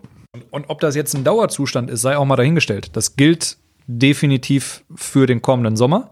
Und dann wird ähm, danach halt wieder, wieder abgerechnet. Man muss ja auch berücksichtigen, ähm, wie sich der, der, der Zyklus der äh, Olympischen Spiele auswirkt. Jetzt gerade sind wir aktuell in der Olympia-Qualifikation für 2020. Das heißt, alle internationalen Teams werden ihren, ihren Turnierplan darauf ausrichten und deutlich weniger auf der deutschen Tour sein. Ähm, gut möglich, dass sich spätestens dann 2021 ähm, das Ganze wieder etwas zurückentwickelt und man einfach sagt, okay, wir haben ähm, deutlich mehr, sage ich mal, Techniker Beach Tour Teams. Also wir gucken, wie wir das Feld vielleicht einen Ticken größer machen wieder. Abfahrt. Sei jetzt einfach mal dahingestellt. Ich weiß, du hörst das nicht ja, gerne, Alex. Da, ich sehe dich. ich hol schon wieder Luft hier. Ich da krieg ich schon wieder, wieder Schnappatmung. Ja, ja, Ich, ich will halt nur, äh, dass, das, äh, dass man versteht, dass es, das ist nicht in Stein gemeißelt. Da steht jetzt nicht äh, Haken drunter, wir spielen da die nächsten, äh, nächsten zehn Jahre so. Ähm, so, sondern das, der, der Sport entwickelt sich und ähm, ja. Das ist die Hauptsache, dass sich, glaube ich, weiterentwickeln. Es gibt da auch viele, zum Beispiel die NBA, mit der ich mich ja sehr oft beschäftige, bekannt dafür und das macht die Liga eigentlich auch so großartig, dass man proaktiv ist und einfach auch keine Angst hat vor Veränderungen. Da gibt's immer wieder Reformen, die irgendwas verändern und das wird auch immer so bleiben und das werden wir im Beachvolleyball, glaube ich, auch so sehen. Und es ja, bleibt spannend und wir werden spätestens, glaube ich, vor der deutschen Meisterschaft, vor dem letzten Stopp in Timmendorf, können wir dann einfach auch mal ein kleines Fazit ziehen. Dann werden wir mal sehen, wie es wirklich gelaufen ist, wie sich da entwickelt hat und ich denke, bis dahin werden wir einen gesunden Eindruck bekommen haben. Ob die die Beschwerden vielleicht auch berechtigt waren, ob wir es jetzt vielleicht auch ein bisschen falsch eingeschätzt haben. Ja, schauen wir uns da mal an. Ja, da kann der Daniel dann eine Excel-Tabelle führen und dann kann er uns die, kann er uns die hier in einem, in einem zweistündigen Vortrag vor, ja, vorstellen. Muss er irgendwie, irgendwie in einer animierten Grafik darstellen, wie die wie Alter, die wir sind hier bei einem Teams Podcast, da ist keine animierte Grafik oder so. Du hast doch Instagram gemacht. Instagram. Auf Ja, Instagram, okay. da kann man Bilder machen, Ja, gehört. okay. Ah, an der Stelle können wir den auch direkt mal. Äh, können, ah, Vorhin noch drüber geredet, ob wir den nicht zufällig mal fallen lassen. Wir sind ja auch äh, auf Instagram tätig, dadurch, dass unser, unser Name äh, ohne Netz und sandigen Boden ein bisschen zu lang war, haben wir den erstmal Volleypod genannt, unser, unser Instagram-Profil, aber ihr findet uns auch unter dem richtigen Namen ohne Netz und sandigen Boden. Und wir werden da, selbst der Herr Funk hat versprochen, dort ein bisschen Traffic zu, äh, Ja, zu generieren, auch wenn er sich damit schwer äh, tut. Nee, das, das kriegen wir auf jeden Fall hin. Also da dringend abonnieren und ja, wird es auf jeden Fall immer wieder Content geben. Gerade auch natürlich Live-Content. Alle haben natürlich auch ihre eigenen Kanäle, die man da auch finden wird, von Alex und auch Daniel. Aber ich glaube auch auf unserem Podcast, Instagram-Kanal, wird man immer wieder in einer Story, sei es am Wochenende auf der Techniker Beach Tour oder sonst wo auf der Welt bei einem Beach World Tour Stopp, wird es da auf jeden Fall auch ein paar Live-Eindrücke geben. Also das lohnt sich auf jeden Fall. so sieht's aus.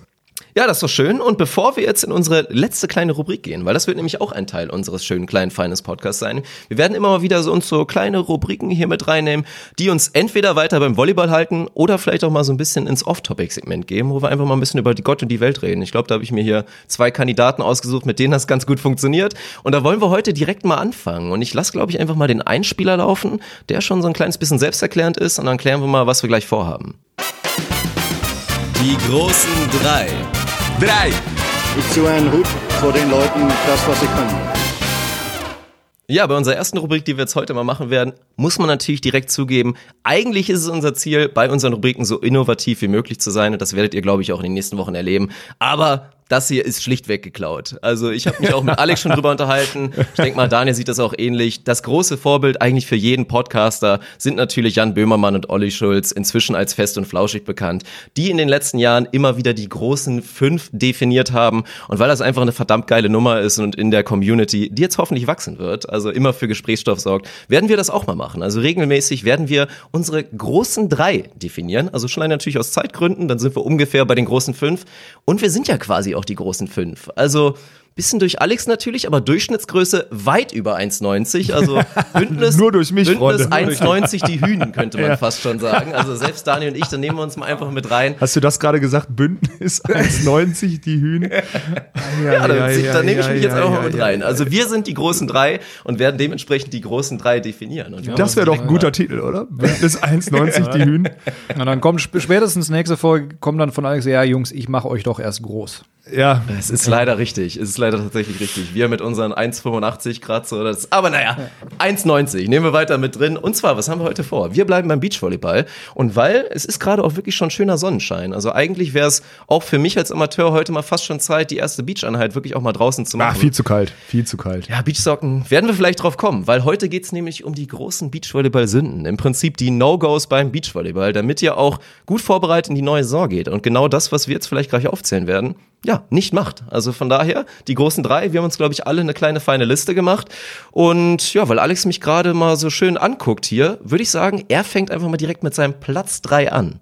Ja, ich muss ja zugeben, äh, mir fallen da auf Anhieb etliche ein und ich musste mich echt, ich habe lange überlegt, was denn meine Top 3 sind und äh, was mich am meisten auf die Palme bringt und was wir auch, was ich glaube auch zu- für viel Diskussionsstoff äh, immer sorgt, ist, ähm, Am drittmeisten, ne? Nicht, dass du jetzt falsch rum anfängst. Ne, jetzt kommen ja noch, kommen ja noch Superlative von am meisten, kommen Ah. noch, ja, ja, keine Sorge. Hab ich vergessen. ähm, Ball rüberpritschen. Ja, jetzt auf der World Tour oft gesehen, ja, okay, das sind technisch nahezu perfekte Spieler, die richten sich in der Achse aus.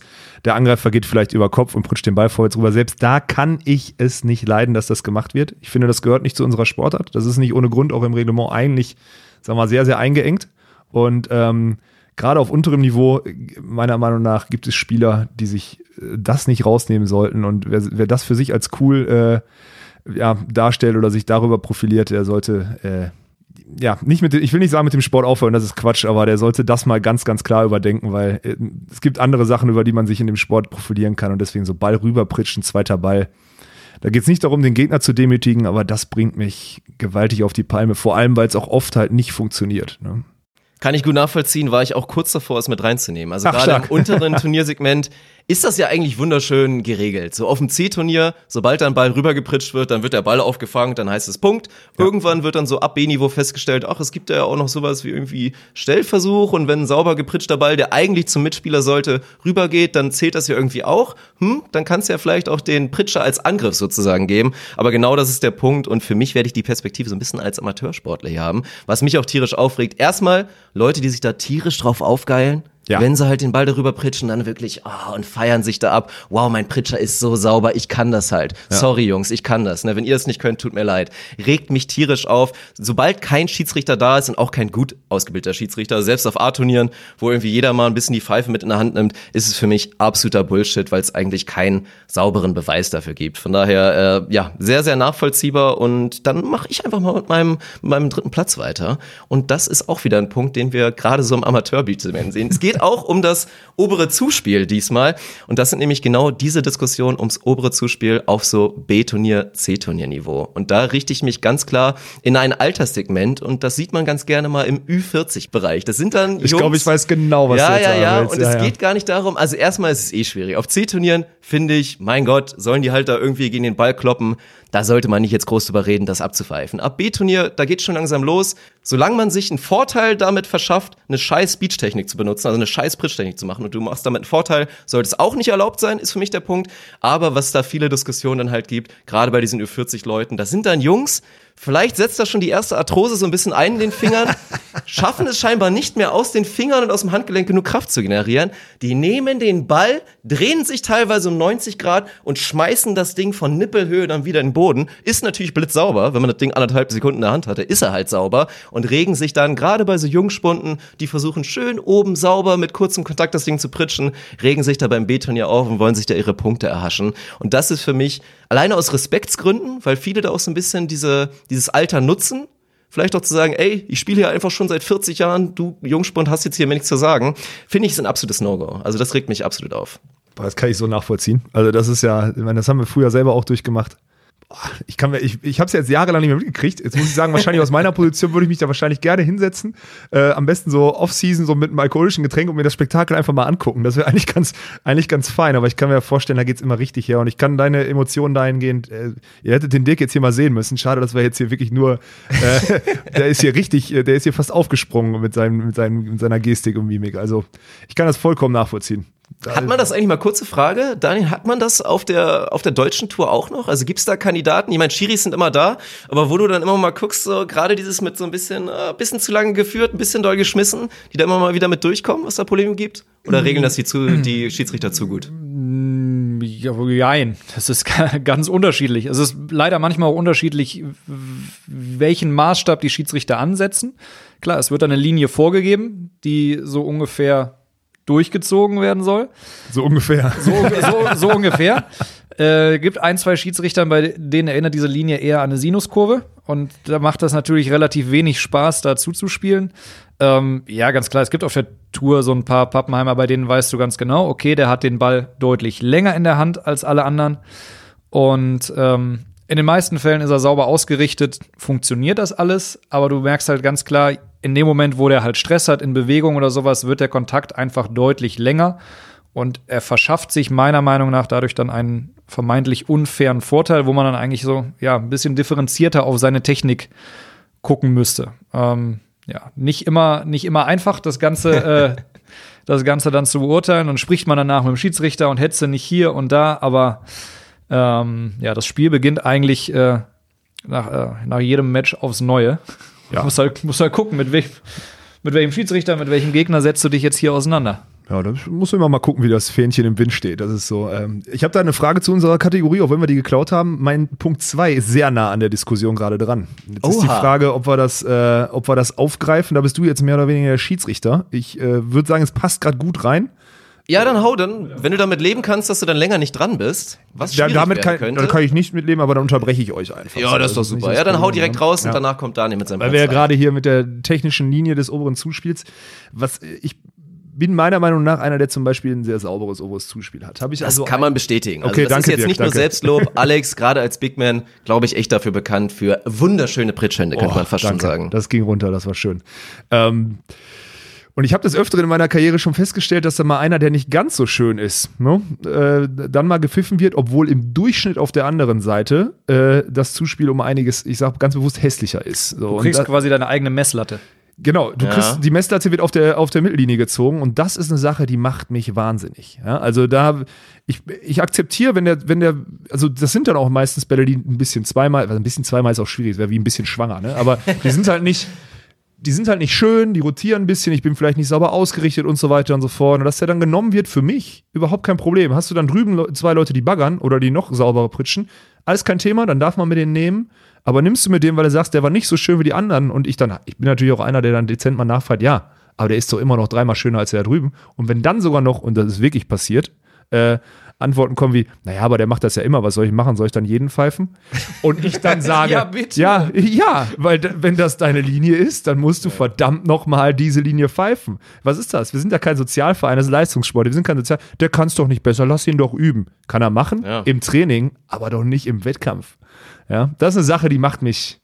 Ja. Boah. Das ist schon Quatsch und ich glaube gerade, wenn man sieht, selbst Leute auf höchstem Niveau, unter anderem, ja, Leute wie so ein Allison, der einfach erkannt hat, ich kann das einfach nicht, ich bagger jetzt nur noch, funktioniert auch und Leute, die es nicht können, müssen halt einfach Selbst baggern. Julius Brink hat Ganz erkannt, genau. dass er das nicht kann. Ja, Julius Brink hat auch irgendwann fast nur noch gebaggert. Das stimmt, ja, muss man einfach so sagen. Also ihr gebt mir recht, dass das Thema sehr nah dran war und ich Das Thema so ist Das sehr, ist okay. sehr nah dran, aber ich, aber ich kann trotzdem eine Brücke schlagen zu meinem Platz 3. Uha. Boah, wir gerade bei als wir haben technisch- wir schon eingespielt hier, Ja, Jungs. wir, wir waren ja bei technisch sauberem Zuspiel und sauber ist genau das Stichwort. Äh, trifft, trifft meistens auf die Strandturniere zu, hat nicht direkt was mit auf dem Court zu tun, aber neben dem Court. Mich fuckt das tierisch ab, wenn man Fahrgemeinschaften macht und die Leute gehen sandig ins Auto. Weil da ich lei- leider meistens immer der Fahrer bin, bleibt es natürlich an, an mir hängen, den Karren dann wieder sauber zu machen.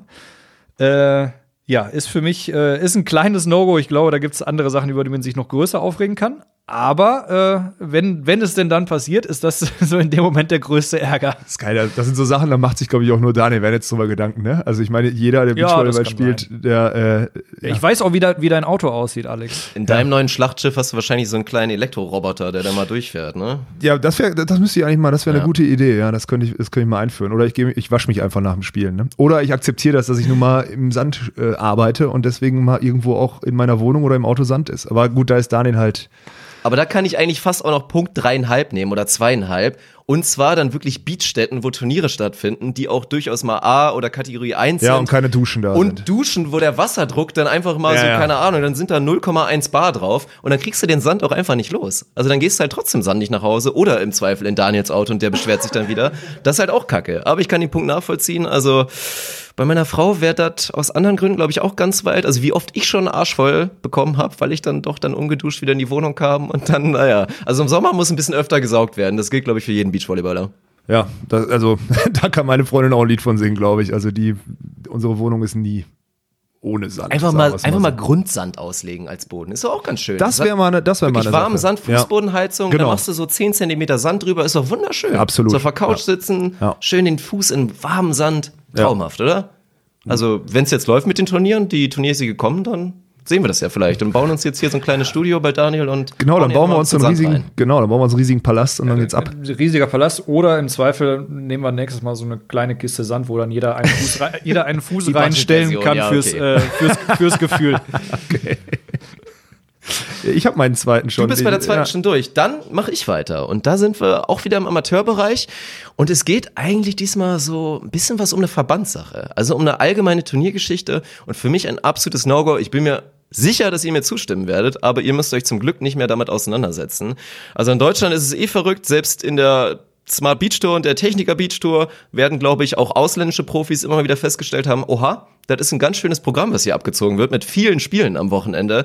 Aber was man so als Amateur, A-Turniersportler, gerade hier im WVV ganz gerne mal einen Haltern machen muss und für mich ein absolutes No-Go ist, ein 32er Double-Out-Baum in wirklich bei einem A-Turnier, was ja schon eigentlich ganz ordentliches Niveau sein soll. Also man muss es ja einfach nur erklären, du brauchst vier verdammte Siege, um im Halbfinale zu sein, dann hast du noch mal zwei. Wenn es schlecht läuft, verlierst du halt einfach mal das erste, weil es scheiße lief. Dann hast du mal einen Turnierweg, acht Spiele bis ins Finale oder neun was glaube ich möglich ist. Ein Tag oder Zweitagesturnier? Ist in Haltern ja beides möglich mit der Anzahl an Feldern.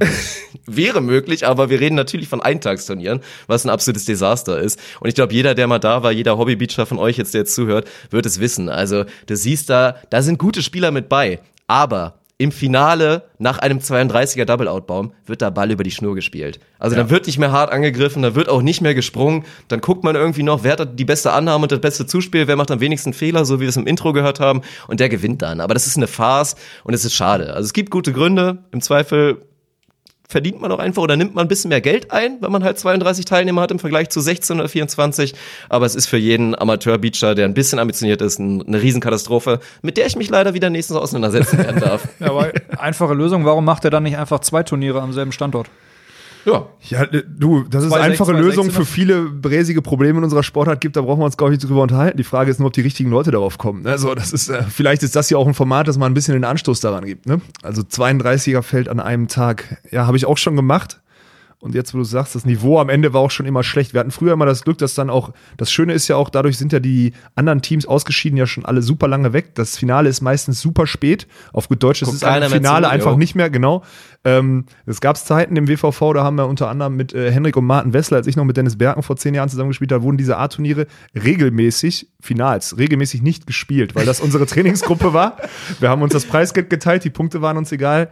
Äh, der Ausrichter war ein bisschen böse, in dem Fall dann äh, Franz Oberlei, aber ganz ehrlich, äh, wer, wer unsere Trainingsgruppe mit einem Schiedsrichter, den er noch selber bezahlt, weil das ein Angestellter ist, äh, abends um 21 Uhr sagt, hier Jungs, jetzt müsst ihr euer achtes Spiel aber schnell, schnell machen, äh, weil wir sonst dunkel werden und nicht mehr fertig werden, dann sagen wir lieber, kommt, wir teilen halt Geld, trinken zusammen Bier und dann fahren wir wieder nach Hause, ne?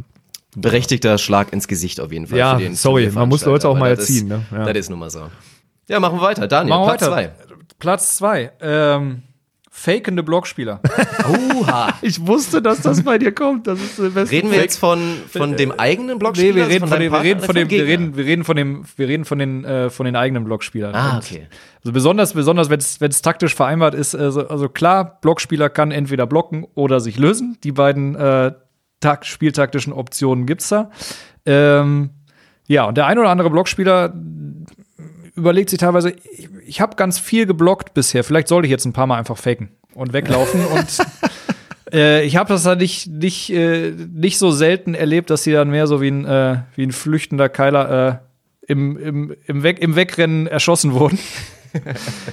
ähm, deswegen, ja, dem einen oder anderen äh, Ex-Partner tue ich da mit Sicherheit Unrecht. Ähm, ähm, ja, aber. Aber eigentlich meine ich alle von denen, wolltest du eigentlich sagen. Eigentlich meine, meine ich alle von denen. Daniel regt sich nur auf, weil ich meine, er ist ja nun mal eine Abwehrkatze, ein Flinker und wenn er dann den Line-Shot nicht mehr erlaufen kann, weil da ja. wieder der Blockspieler sich hingelöst hat, dann ist er natürlich ärgerlich. Ja, und den dann auch noch in die Walachei-Box, das muss ja, man dann noch dazu sagen. oder ne? klassisch, das kenne ich auch der ganz gerne ich? im Nein, beide. beide. Amateurniveau ist eigentlich der Klassiker, da wird er natürlich, weil man ja technisch versiert ist, klar, dann der Blocker, der sich zurückzieht, dann wird der erste Ball da irgendwie oben gepokt und das Ding ist dann 20 Meter hinten im Bunker ja. und dann, dann wird erstmal der Ball geholt. Ja. auch wunderschön.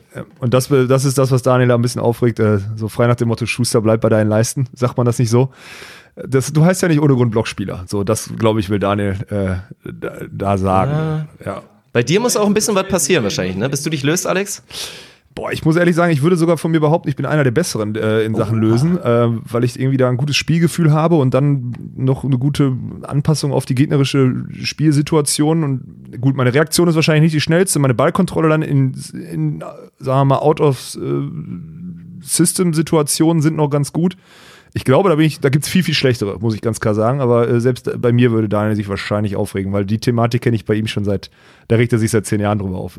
Deswegen muss ich lachen, dass das jetzt kam, war irgendwie klar. Ja, ja es ist ja auch nicht so, als, äh, als hätte man früher, als wir zusammen gespielt haben, nicht den ein oder anderen Line-Shot hinter dir einsammeln müssen obwohl du gerade gefaked hast. Die klassische Doppeldeckung. Und ja, das sicherlich. mit 2,6 Meter. Sechs. Ja, ja nicht Doppeldeckung.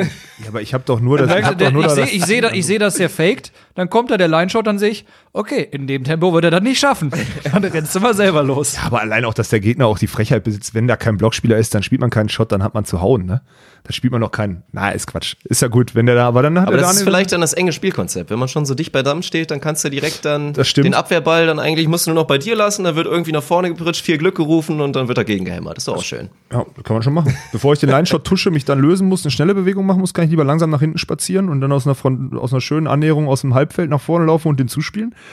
Also man kann das alles. Die bereiten sich aufs Zuspiel vor. Ach was, nein, Quatsch. Das ist einfach unbedacht und von vielen Blockern auch einfach in vielen Situationen sehr falsch gewählt. Ich muss dir da ja recht geben. Ich gebe, ich, dass das unter deinen Top 2 ist, dass, dass es dich nervt, hat mich jetzt gewundert, aber ich wusste, dass es auf jeden Fall ein Punkt ist. Ja. Ist das Kon- denn jetzt schon stimmt. abgesprochen mit deinem neuen, mit deinem neuen Blocker Niklas? Also weiß er jetzt schon, was auf ihn zukommt? Nee, weiß er noch nicht. Vielleicht. Also lieben Gruß an Niklas Rudolf. ja, ja, wir haben, ihn, wir haben ja rein- 2015 schon mal zusammen gespielt. Ähm, da habe ich das eigentlich als ganz gut funktionierend in Erinnerung. Also ich habe zumindest jetzt keinen Aufreger mehr im Kopf, weil ich gesagt habe, ah, lass das doch.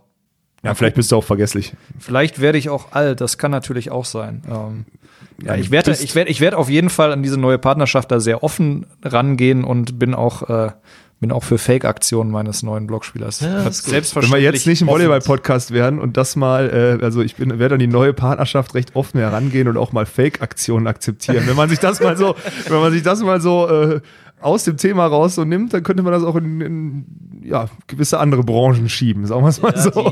die, die Beachvolleyball-Partnerschaft und die Beziehung und also eine gewisse Parallelen, die auch zu einer realen Beziehung dann tatsächlich äh, so entstehen, werden wir auf jeden Fall in den nächsten Wochen thematisieren. Also Ja, das müssen wir das machen. wird zeitnah eine Episode werden. Genauso, das sparen wir uns auch für die nächste Episode auf. Da könnt ihr euch noch mal ein bisschen Gedanken machen und auch eure, ich hoffe, eure Ziele sind schon festgesteckt, aber wir werden in der nächsten Episode auch mal über eure Perspektive und eure Ziele natürlich für diese Saison Vielleicht auch über den drei, vier Jahresplan, wobei wir sind alle in einem gewissen Alter, ob es da wirklich noch einen Fünfjahresplan gibt, zweifle ich inzwischen dran, aber das werden wir mal schauen. Dann werden wir auch mal ein paar, paar Tipps abgeben für die kommende Beachtour. Wer, wen werden wir im Timmendorf sehen im Finale? Wer ist vielleicht das Überraschungsteam? Da werden wir uns mal drum kümmern. Aber jetzt erstmal, und du musst wieder vorlegen und danach also warten, dein Platz eins. Die, die absolute Todsünde beim Beachvolleyball. Die absolute gespannt, Alex. Todsünde, die geht bei mir eigentlich fast in diesen, auch in diesen Hobbybereich rein. Das sehe ich jetzt oft auch bei den, bei den Camps, die ich ausrichte und selber, äh, selber dann Trainer bin und sonstiges. Leute, wenn ihr seit acht Monaten keine Sonne gesehen habt, vielleicht schon noch einen leichten Rotstich im Haar habt oder im Bart, ja, dann zieht euch nicht die neonorangene Hose an und das neongelbe T-Shirt. Macht das nicht. Und wenn ihr das machen wollt, dann macht das irgendwo, wo ich das nicht sehen kann, weil ich kann es wirklich nicht sehen. Es ist schrecklich. In ganz, ganz wenigen Fällen könnte ich das akzeptieren, aber da musst du auch braun gebrannt sein. Und dann kombinierst du bitte auch keine zwei Neonfarben. Ey Leute, wer euch erzählt hat, dass das cool ist, der gehört wirklich erschossen. Entschuldigung, das ist nicht cool. Das muss man einfach mal in der Deutlichkeit sagen. Ich werde dich jetzt nicht zwingen, Namen zu nennen der deutschen Tour. Also das machen wir vielleicht lieber nicht. Aber ja, also es ist vielleicht noch so ein anderer Punkt, weil oft kennt man es auch im Amateurbereich, dass vielleicht fehlender Skill durch halt ein geiles Outfit kompensiert werden Ja, aber soll. das da ist werden nicht halt geil. Das ist. Einer, einfach einer, nicht der geil. es- einer, der es tragen darf, Norman. Ja, der DJ der deutschen Oh, Tour. ja. Ja, der der, deutschen der, Tour. keine Frage, aber der ist ja halt auch ein Original, der ist eine Marke, das ist, das ist was anderes, ja. Der, Der würde hat mit, auch einen orangen Anzug. ja, der würde aber auch in normalen Sachen äh, schlechter aussehen als in denen, muss man wahrscheinlich so sagen. Ja, also der würde, bei dem würde er so, ja. Also Fakt ist, Leute, merkt euch das bitte. Wenn, also zur Not macht, wenn ihr, wenn ihr der Meinung seid, ihr müsst das tragen, dann macht das bitte nicht irgendwo, wo ich bin. Ich kann das nicht ertragen. Ich habe tatsächlich die Befürchtung, im Zweifel wird eher genau das Gegenteil passieren. ja, das könnte passieren, aber Da bin ich jetzt auch mal gespannt, ob es da Reaktionen Ja, geben wird. das Und schon, gerade ey. wenn man Jetzt- weiß, im Finale jetzt gegen Alex auf der deutschen Tour, da wird dann doch nochmal die pinke Hose, die pinke Teamhose rausgeholt. Ich Ja. bin gespannt. Die Vielleicht auch eine Taktik nur für für, Daniel. diese, nur für dieses Event Oh gekauft. ja, hier zum Beispiel so ein Klassiker. Wenn ihr, aber ich habe ja keine roten Haare. Kann Harms ja wäre ein Ah, sehr schöner, äh, sehr schöner äh, Spieler dafür. Hat ja so einen roten Haarstich oder auch äh, Philipp auch mit blond und dann noch äh, relativ helle Haut beide. Vielleicht, vielleicht spielen auch irgendwann einmal, also nur für dich, Böckermann Harms. das wäre schön. Die beiden, die beiden roten Barone. Ja, das, da würde ich mich freuen. Ja.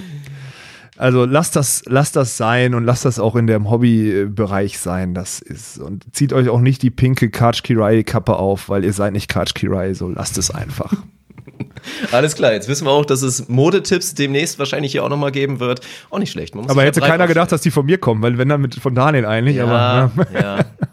Na gut, wir wissen ja noch nicht, was Platz 1 ist bei Daniel. Das Ja. werden wir als großen Abschluss haben. Und dann komme ich jetzt erstmal zu meinem Platz 1. Und das ist auch wieder Hobbybereich, selbstverständlich. Das sind die guten alten Diskussionen um die Netzhöhe. Weil man kennt es, eigentlich vor jedem Spiel wird sich dahingestellt und dann natürlich der Klassiker, ich stelle mich jetzt da mal ran, nehme den Arm hoch und dann gucke ich mal, ja, das passt. Nee, nee, bei mir stimmt das immer. Und das ist immer wirklich die geile Sache und es ist zum Kotzen. Tatsächlich, ich weiß nicht, wie es bei dir ist, ich glaube, du hast längere Arme als ich. Bei mir ist es tatsächlich so, mit meinen 1,85 und ausgestreckten Arm bin ich wirklich original auf 2,43 Meter. Also sobald meine Fingerspitze da oben ist, oh doch. Kurzer, meinst du kürzer? Bei Kurze mir, bei, mir, bei mir ist kürzer, ja. Zwei- Echt? 2,39 oder sowas. Ich komme so mit der Fingerspitze. Okay, müssen wir mal Finger, unsere, Finger, müssen wir unsere Spannweite mal Fingernagel kann ich so gerade ans Tape legen. Barfuß und mit dem guten alten Zollstock habe ich das zu Hause natürlich ausgemessen, in guter alter Recherchiermanier. Also bei mir stimmt das eigentlich mal ganz gut. Aber du hast da dann halt wirklich den Unterschied, dann kommt da der 2,5 Meter fünf Mann, nimmt seinen Arm hoch, nö, bei mir ist das immer so und dies und das. Das ist erstmal schon ein Problem, was so eine Spielvorbereitung jetzt gerne mal verlängern kann. Und der nächste Punkt, das ist eher so das Ding, wenn man Tendenz kleinerer Angreifer ist, wie gesagt. Ganz geil finde ich immer, gerade so in so Trainingsszenarios, wenn dann mal ein Ball richtig satt angegriffen wird und auch ich den mit meinen 1,85 mal ganz satt in einem soliden Winkel runterhaue, wenn dann der Gegner danach als erste Reaktion ans Netz geht und erstmal checkt, ob denn die Netzhöhe auch stimmt. Vollkommen- Weil das kann ja voll- gar nicht sein. vollkommen angemessen. Ah, okay, ich merk schon, ich merk schon. Also Das habe ich in meinem Leben noch nie erlebt. Aber gut, ich bin auch über zwei Meter groß, aber das hat bei mir noch keiner gemacht. Ich glaube, das hat sich noch bei keiner dir, getraut. Bei dir, wird, bei dir wird das auch keiner machen. Aber Also sagen wir mal so, wenn es gut läuft und ich führe, auch in so einem Spielszenario, dann macht mir das gar nichts aus, dann finde ich das eher geil, dann gibt es noch so ein bisschen mehr Feuer ins Spiel, aber wenn es eh schon schlecht läuft und dann steht da auch noch so ein Penner, der dann meint, den mir jetzt so nonverbal zeigen zu müssen, aber du bist doch viel zu klein, du kannst gar nicht so angreifen, das Netz muss zu flach sein, also so kriegt man mich auf jeden Fall auf die Palme. So, jetzt hast du dich aber richtig offenbart, ne? Also wenn deine Gegner in Zukunft, äh, Ist ein Problem, ja. Ja. Clever war es nicht, aber gut, ich äh, aber ich kann den halt- Punkt verstehen. Das macht, das ist Wahnsinn, ja. quasi je, je besser Dirk angreift, desto flacher war das Netz. Ja, genau. Und am Ende hat er nur gewonnen, weil das Netz flach war. Naja. Äh, Genau so. Aber du, du hast das Ganze ja mit einge eingeleitet mit Thema Hobbybereich. Das ist auf der, auf der deutschen Tour genau das Gleiche. Echt? Da, ja, da wird das Ja. Netz hochgemacht, dann stehen da Schiedsrichter an der Seite, die das Ganze abne absegnen sollen und dann gehst du das erste Mal. Du siehst eigentlich schon vom Mittelfeld, das ist, das ist neu. aber da sind wir meistens auf 250. Also bei denen, die, die, die stellen ihre Ja, Messlatte das ist da dann mit dran. Abstand so. Wenn du sagst, okay, normalerweise komme ich mit der Fingerspitze ungefähr oben ans, äh, ans Tape dran vom Netz und dann bist du auf einmal so eine, eine Faust breit entfernt davon. Dann denkst du, okay, da kann was nicht stimmen und dann siehst du mitunter ist schon so vorgekommen, wie der, wie der Schiedsrichter dann kommt mit seiner Messlatte, stellt das Ding dahin, natürlich nicht in den Sand, sondern auf die Linie, misst an der Antenne nach und ich sage, ja, natürlich, bist du auf der Linie, auf festem Grund bist du dann natürlich ein bisschen höher.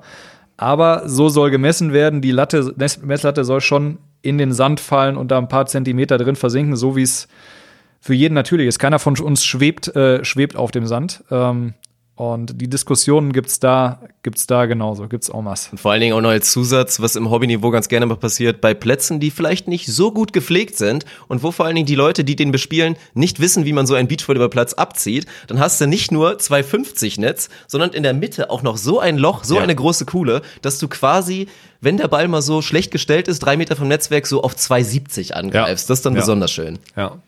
Das ist zum, zum Glück ein Problem, mit dem wir uns da Nee, damit müssen wir uns nicht beschäftigen. Nicht, nicht rumschlagen müssen. Da Aber diese ewige Diskussion mit den. Schiedsrichtern, mit, wenn die da mit ihrer Latte ankommen und das. Ja, äh, schön, das ist da auch parallel. Also ich mittlerweile torpediere ich das schon komplett und es gibt auch, gab auch schon oft genug Situationen, gerade neue Schiedsrichter sind dann immer gewillt, ihre Netzhöhe durchzusetzen. Alle vier Spieler stehen da und sagen, nein, es ist zu hoch, mach es runter. Mittlerweile, also ich bin so, ich gehe dann selber hin und mach's einfach wieder runter und dann, also dann sollen sie halt, sollen sie halt anpfeifen, wie auch immer. Aber Stimmt, ich habe letztes, ich hab letztes Jahr gelernt, die Schiedsrichter sollen das Netz nämlich selber nicht verstellen. Das, muss der, das müssen die, die Orga-Jungs machen. ja, aber die Orga-Jungs verstehen, wenn die, wenn die Spieler sagen, passt, dann passt das auch. Ein Schiedsrichter versteht das halt nicht. Ja, das muss man einfach mal jetzt gerade so ganz klar sagen. Also nicht nur ein Hobbyproblem, muss man ganz klar sagen. Also, ja. Aber ein schöner, ein schöner Punkt. Fällt mir gut. Ja, apropos Punkt, Punkt, äh, Punkt 1 auf der, auf, der, auf der Liste bei mir. Äh, Aufschlagfehler bei eigenem Matchball. Ja, da, da, das kann, man, da kann man ja, jetzt gut. Diskussionen Das kennt, anführen. glaub ich, ne? jeder So, da kann man, kann man Diskussionen äh, einführen. Das äh, äh, ist bei mir leider sehr, sehr besonders hängen geblieben. Letztes Jahr Timmendorf. Ähm, Spiel äh, Loser 9, Einzug ins Viertelfinale und ähm, es ist mir, es ist mir genau das passiert. So, super enges Spiel, Tiebreak, wir waren 14, 13, glaube ich, vorne. Ich gehe zum Aufschlag und nehme mir vor, komm, mach, mach einen guten Aufschlag. Hab, glaube ich, die Technik an der Stelle sogar verändert. äh, von Float auf Sprungaufschlag. Warum, weiß ich auch nicht mehr so genau. Und äh, ja, ich muss tatsächlich sagen, ich habe das Ding eigentlich wie ein Mädchen in, an die untere Netzkante geschubst. Also von Sprungaufschlag mit Druck gemacht, hinten so einen Zentimeter ins Bei eigenem Ausgesetzt Matchball, oder so, ja? bei eigenem, bei eigenem Matchball. Und ähm, das ist, äh, ist mir leider sehr, sehr lange in Erinnerung geblieben und deswegen äh, ist für mich, also in der Manier auf jeden Fall Aufschlagfehler bei eigenem Matchball äh, absolutes, absolutes No-Go. Ah, das schmerzt natürlich. Also gerade auch im Hallenvolleyball, ich glaube unterklassig, ist das meistens gar nicht so schlimm, weil dann kommt, äh, Kiste. Ja, stimmt. So, ja, da das hast du ist- recht. also, das ist da ja, genau. eigentlich die meisten, da geht Bier in die Runde. Also, ja. Oh, das tut mir ein bisschen weh. Also muss ich sagen, da kommt gerade ein bisschen Empathie bei mir durch. Also fühle ich gerade ein bisschen mit. Das ist natürlich eine bittere Geschichte. Ob der Technikwechsel die richtige Idee war, das, die Frage gebe ich gleich an Alex weiter. Nee, da werden wir uns, werden wir uns drüber unterhalten. War natürlich mit Sicherheit taktischer Grund, aber bittere Geschichte. Aber natürlich die berechtigte Frage jetzt, wie oft oder überhaupt ist dir das schon passiert, Alex? Boah, also erinnern kann ich mich jetzt an so einen an so einen Fall nicht. Ich wette, es ist mir schon oft passiert, aber dann hat das auch, also dann ist das wahrscheinlich auf einem Niveau, wo es einfach hin und her geht und ja, ich meine, es gibt auch Sätze, die spielst du bis 30 und da wird auch ein Aufschlagfehler bei Satzball oder Matchball dabei sein. Also es gibt immer so Situationen, wo du, du musst da ganz klar abwägen, gegen wen spielst du, wie war der Spielverlauf und so weiter und so fort. Lagst du 13-11 hinten, hast du aufgeholt, liegst jetzt 14-13 vorne, dann gibst du dem Gegner das Ding rüber. Der hat gerade nicht die Eier, um den jetzt zu machen. Dann gibst du ihm das rüber, gibst ihm am besten viel Zeit mit der Faust provokativ hoch auf die Grundlinie. Ist da so ein kleiner Tipp. Einfach nur, damit der Gegner Keks. viel Zeit hat, sich einen Fehler zu überlegen. Ja. Aber du siehst es auch auf dem auf, auf Weltklasse-Niveau siehst du es siehst du es ganz anders. Ja. Auf, auf Weltklasse-Niveau siehst du zum Teil Aufschlagfehler über Aufschlagfehler bei Satz und Matchball, einfach weil die Leute wissen so. Weltmeisterschaft 2017, glaube ich, die Holländer gegen Alisson Bruno, als das Ding auch so bis 24, 22 ging. Also auch da wirklich zu sehen. Teilweise wird sich da nicht mehr getraut. Im Zweifel. Also oft ist natürlich taktisches Mittel, ey, die machen ja jedes Sideout. Ich muss jetzt irgendwie mit dem Sprungaufschlag das Ass forcieren, um den Sa- Sack jetzt zuzumachen. Aber auch da sieht man einfach, dann wird dann irgendwie der Arm doch ein bisschen labbrig und dann wird halt rübergeschubst und dann denkst du, ja komm, verteidigen wir irgendwie. Aber es ist schon eine sehr, sehr besondere Situation. Ja, Also aber wir haben ja mit Jonas Reckermann äh, habe ich da noch zwei Sachen im Kopf. Äh, WM-Finale 2000, wann sind die in Stavanger Weltmeister geworden? 2009? 2-9 äh, bei gegen Alisson Harley im 1-0 geführt, aber 19-16 hinten. Und äh, Jonas dachte, ja, mit dem Flatteraufschlag habe ich nie mehr so viel Erfolg. Ich äh, ändere jetzt die Technik bei Satzball gegen mich oder fast aussichtslosem Rückstand in dem zweiten Satz und hat, wollte dann Rhythmus für seinen Topspin-Aufschlag kriegen. Ja, und sie machen irgendwie vier Breaks und werden Weltmeister mit 2-0. Ne? Das gibt's. Äh, das gibt's von Jonas Reckermann auch im deutschen Meisterschaftsfinale bei Matchball gegen sich gegen Pop André, wo er die ganze Zeit Flatter 13, aufschlägt. 13, 14, 13. Erster, erster Sprungaufschlag des Spiels. Vollgas durch die Mitte. Also da hat er einfach mal, da hat er die dicksten Eier der Ostsee plötzlich da rausgeholt. Also War kein, war kein Ass, aber war so viel Aufschlagdruck, dass Julius das Ding hinten einsammeln konnte. Genau. Und die Und sie sind deutscher Meister geworden, ne? muss man einfach ganz klar sagen. Also es gibt da, aber darüber könnte man jetzt, glaube ich, stundenlang, äh, stundenlang reden und stundenlang Geschichten Ja, aber das ist erzählen. gut. Das ist ein solider Teaser für das, was kommen wird. Weil natürlich heute, um mal so ein bisschen den Abschluss zu finden, weil wir haben, glaube ich, eine Stunde 20 jetzt auch tatsächlich schon. Ja, sehr gut von uns. So eine Ja. Stunde vorgenommen haben, ist das solide. Aber natürlich wird es jetzt nicht jedes Mal so auf ein ganz spezifisches Thema, so Fachidiotengequatsche, kann man jetzt mal so ein bisschen Ja. so sagen. Wir werden vor allen Dingen auch viel philosophieren einfach über Beachvolleyball. Und da wird's interessant, die verschiedenen Perspektiven natürlich, ihr als Profis, ich so ein bisschen als der, der eine andere Perspektive vielleicht liefern kann auf so Sachen. Und ich da denke, da wird es viele, viele, viele interessante Themen geben. Also ich glaube, die Themen werden es nicht ausgehen und da wird viel Content kommen in den nächsten Wochen und Monaten. Ich glaube auch, wir könnten den Content so ein bisschen öffnen. Ne? Also ich glaube, wir sind in einer Runde, wo wir jeden äh, zu jedem Thema eine Meinung sowieso, aber auch Wissen äh, hinterlagert haben. Also wenn wir über unsere anderen Kanäle äh, sind wir ja erreichbar. Zum Beispiel jetzt nochmal, um auf unsere Instagram-Seite zurückzukommen oder auch auf Facebook. Ähm, wir lesen diese Nachrichten auch. Also ich lese die auf jeden Fall, Dirk. Du äh, bist da vielleicht Ja, ein bisschen von freigestellt. Ja, genau. ähm, und dann werden wir da äh, uns das durch den Kopf gehen lassen und dann auch gerne da mal äh, dann immer wieder auf diese Themen eingehen. Und vielleicht, ich könnte mir sogar vorstellen, dass wir mal so über Themen abstimmen lassen oder Ja, sonstiges. oder ein paar Fragen mit reinnehmen, paar, Ganz genau. paar Hörerfragen, definitiv, wird alles kommen. Gute, gute, ich glaube sogar eine ganz gute, ja, so gute ein bisschen, bisschen. Frage-Antwort-Spiel, dann äh, vorlesen. Ja, sehr vorlesen, gerne. Also ihr merkt, wir gehen auf eure, das ist jetzt hier unsere erste Folge, wir gehen aber auf jeden Fall, unser Plan ist, auf eure Bedürfnisse einzugehen äh, und das in jeglicher Hinsicht. Also im Gegensatz zu der eigenen Karriere im Sand gibt es hier definitiv einen 3, 4, 5 Jahresplan und das wird hier weiter nach vorne gehen. Also ich freue mich auf jeden Fall sehr drauf und würde mich jetzt einfach mal stellvertretend bedanken für eure Mitarbeit. Ich fand, das war eine sehr schöne Nummer, hat mir sehr viel Spaß gemacht. Schöne Premiere, kann man glaube ich so stehen lassen, müssen wir nicht nochmal neu aufnehmen. Und dann ja, verabschiede ich mich schon mal, bedanke mich auch bei unseren neuen Hörern, die jetzt hoffentlich dabei bleiben in den nächsten Wochen. Und dann, ja, bis zum nächsten Mal. Der Dirk hat seiner, seiner, äh, seiner Veteranenrolle hier alle Ehren gemacht. Der hat uns da so butterweich durchgeleitet Ja. durch, diese, durch diese erste Folge. Hat mir sehr, sehr gut gefallen. In dem Sinne auch äh, danke an, an dich, Dirk, dass du dich, äh, ja, wie man sagen, unserer angenommen hast. Mit uns Jungfrauen hier rumschlägst. ja. Ist ja auch nicht immer so Und, leicht. Ähm, ja, erste Folge hat äh, mir auch sehr, sehr viel Spaß gemacht. Ich freue mich ähm, auf die nächsten Runden, auf die, auf die nächsten Themen, die da noch vor uns liegen und äh, ja, verabschiede mich ebenso. Aus dem Wohnzimmer ohne Netz und sandigen Boden.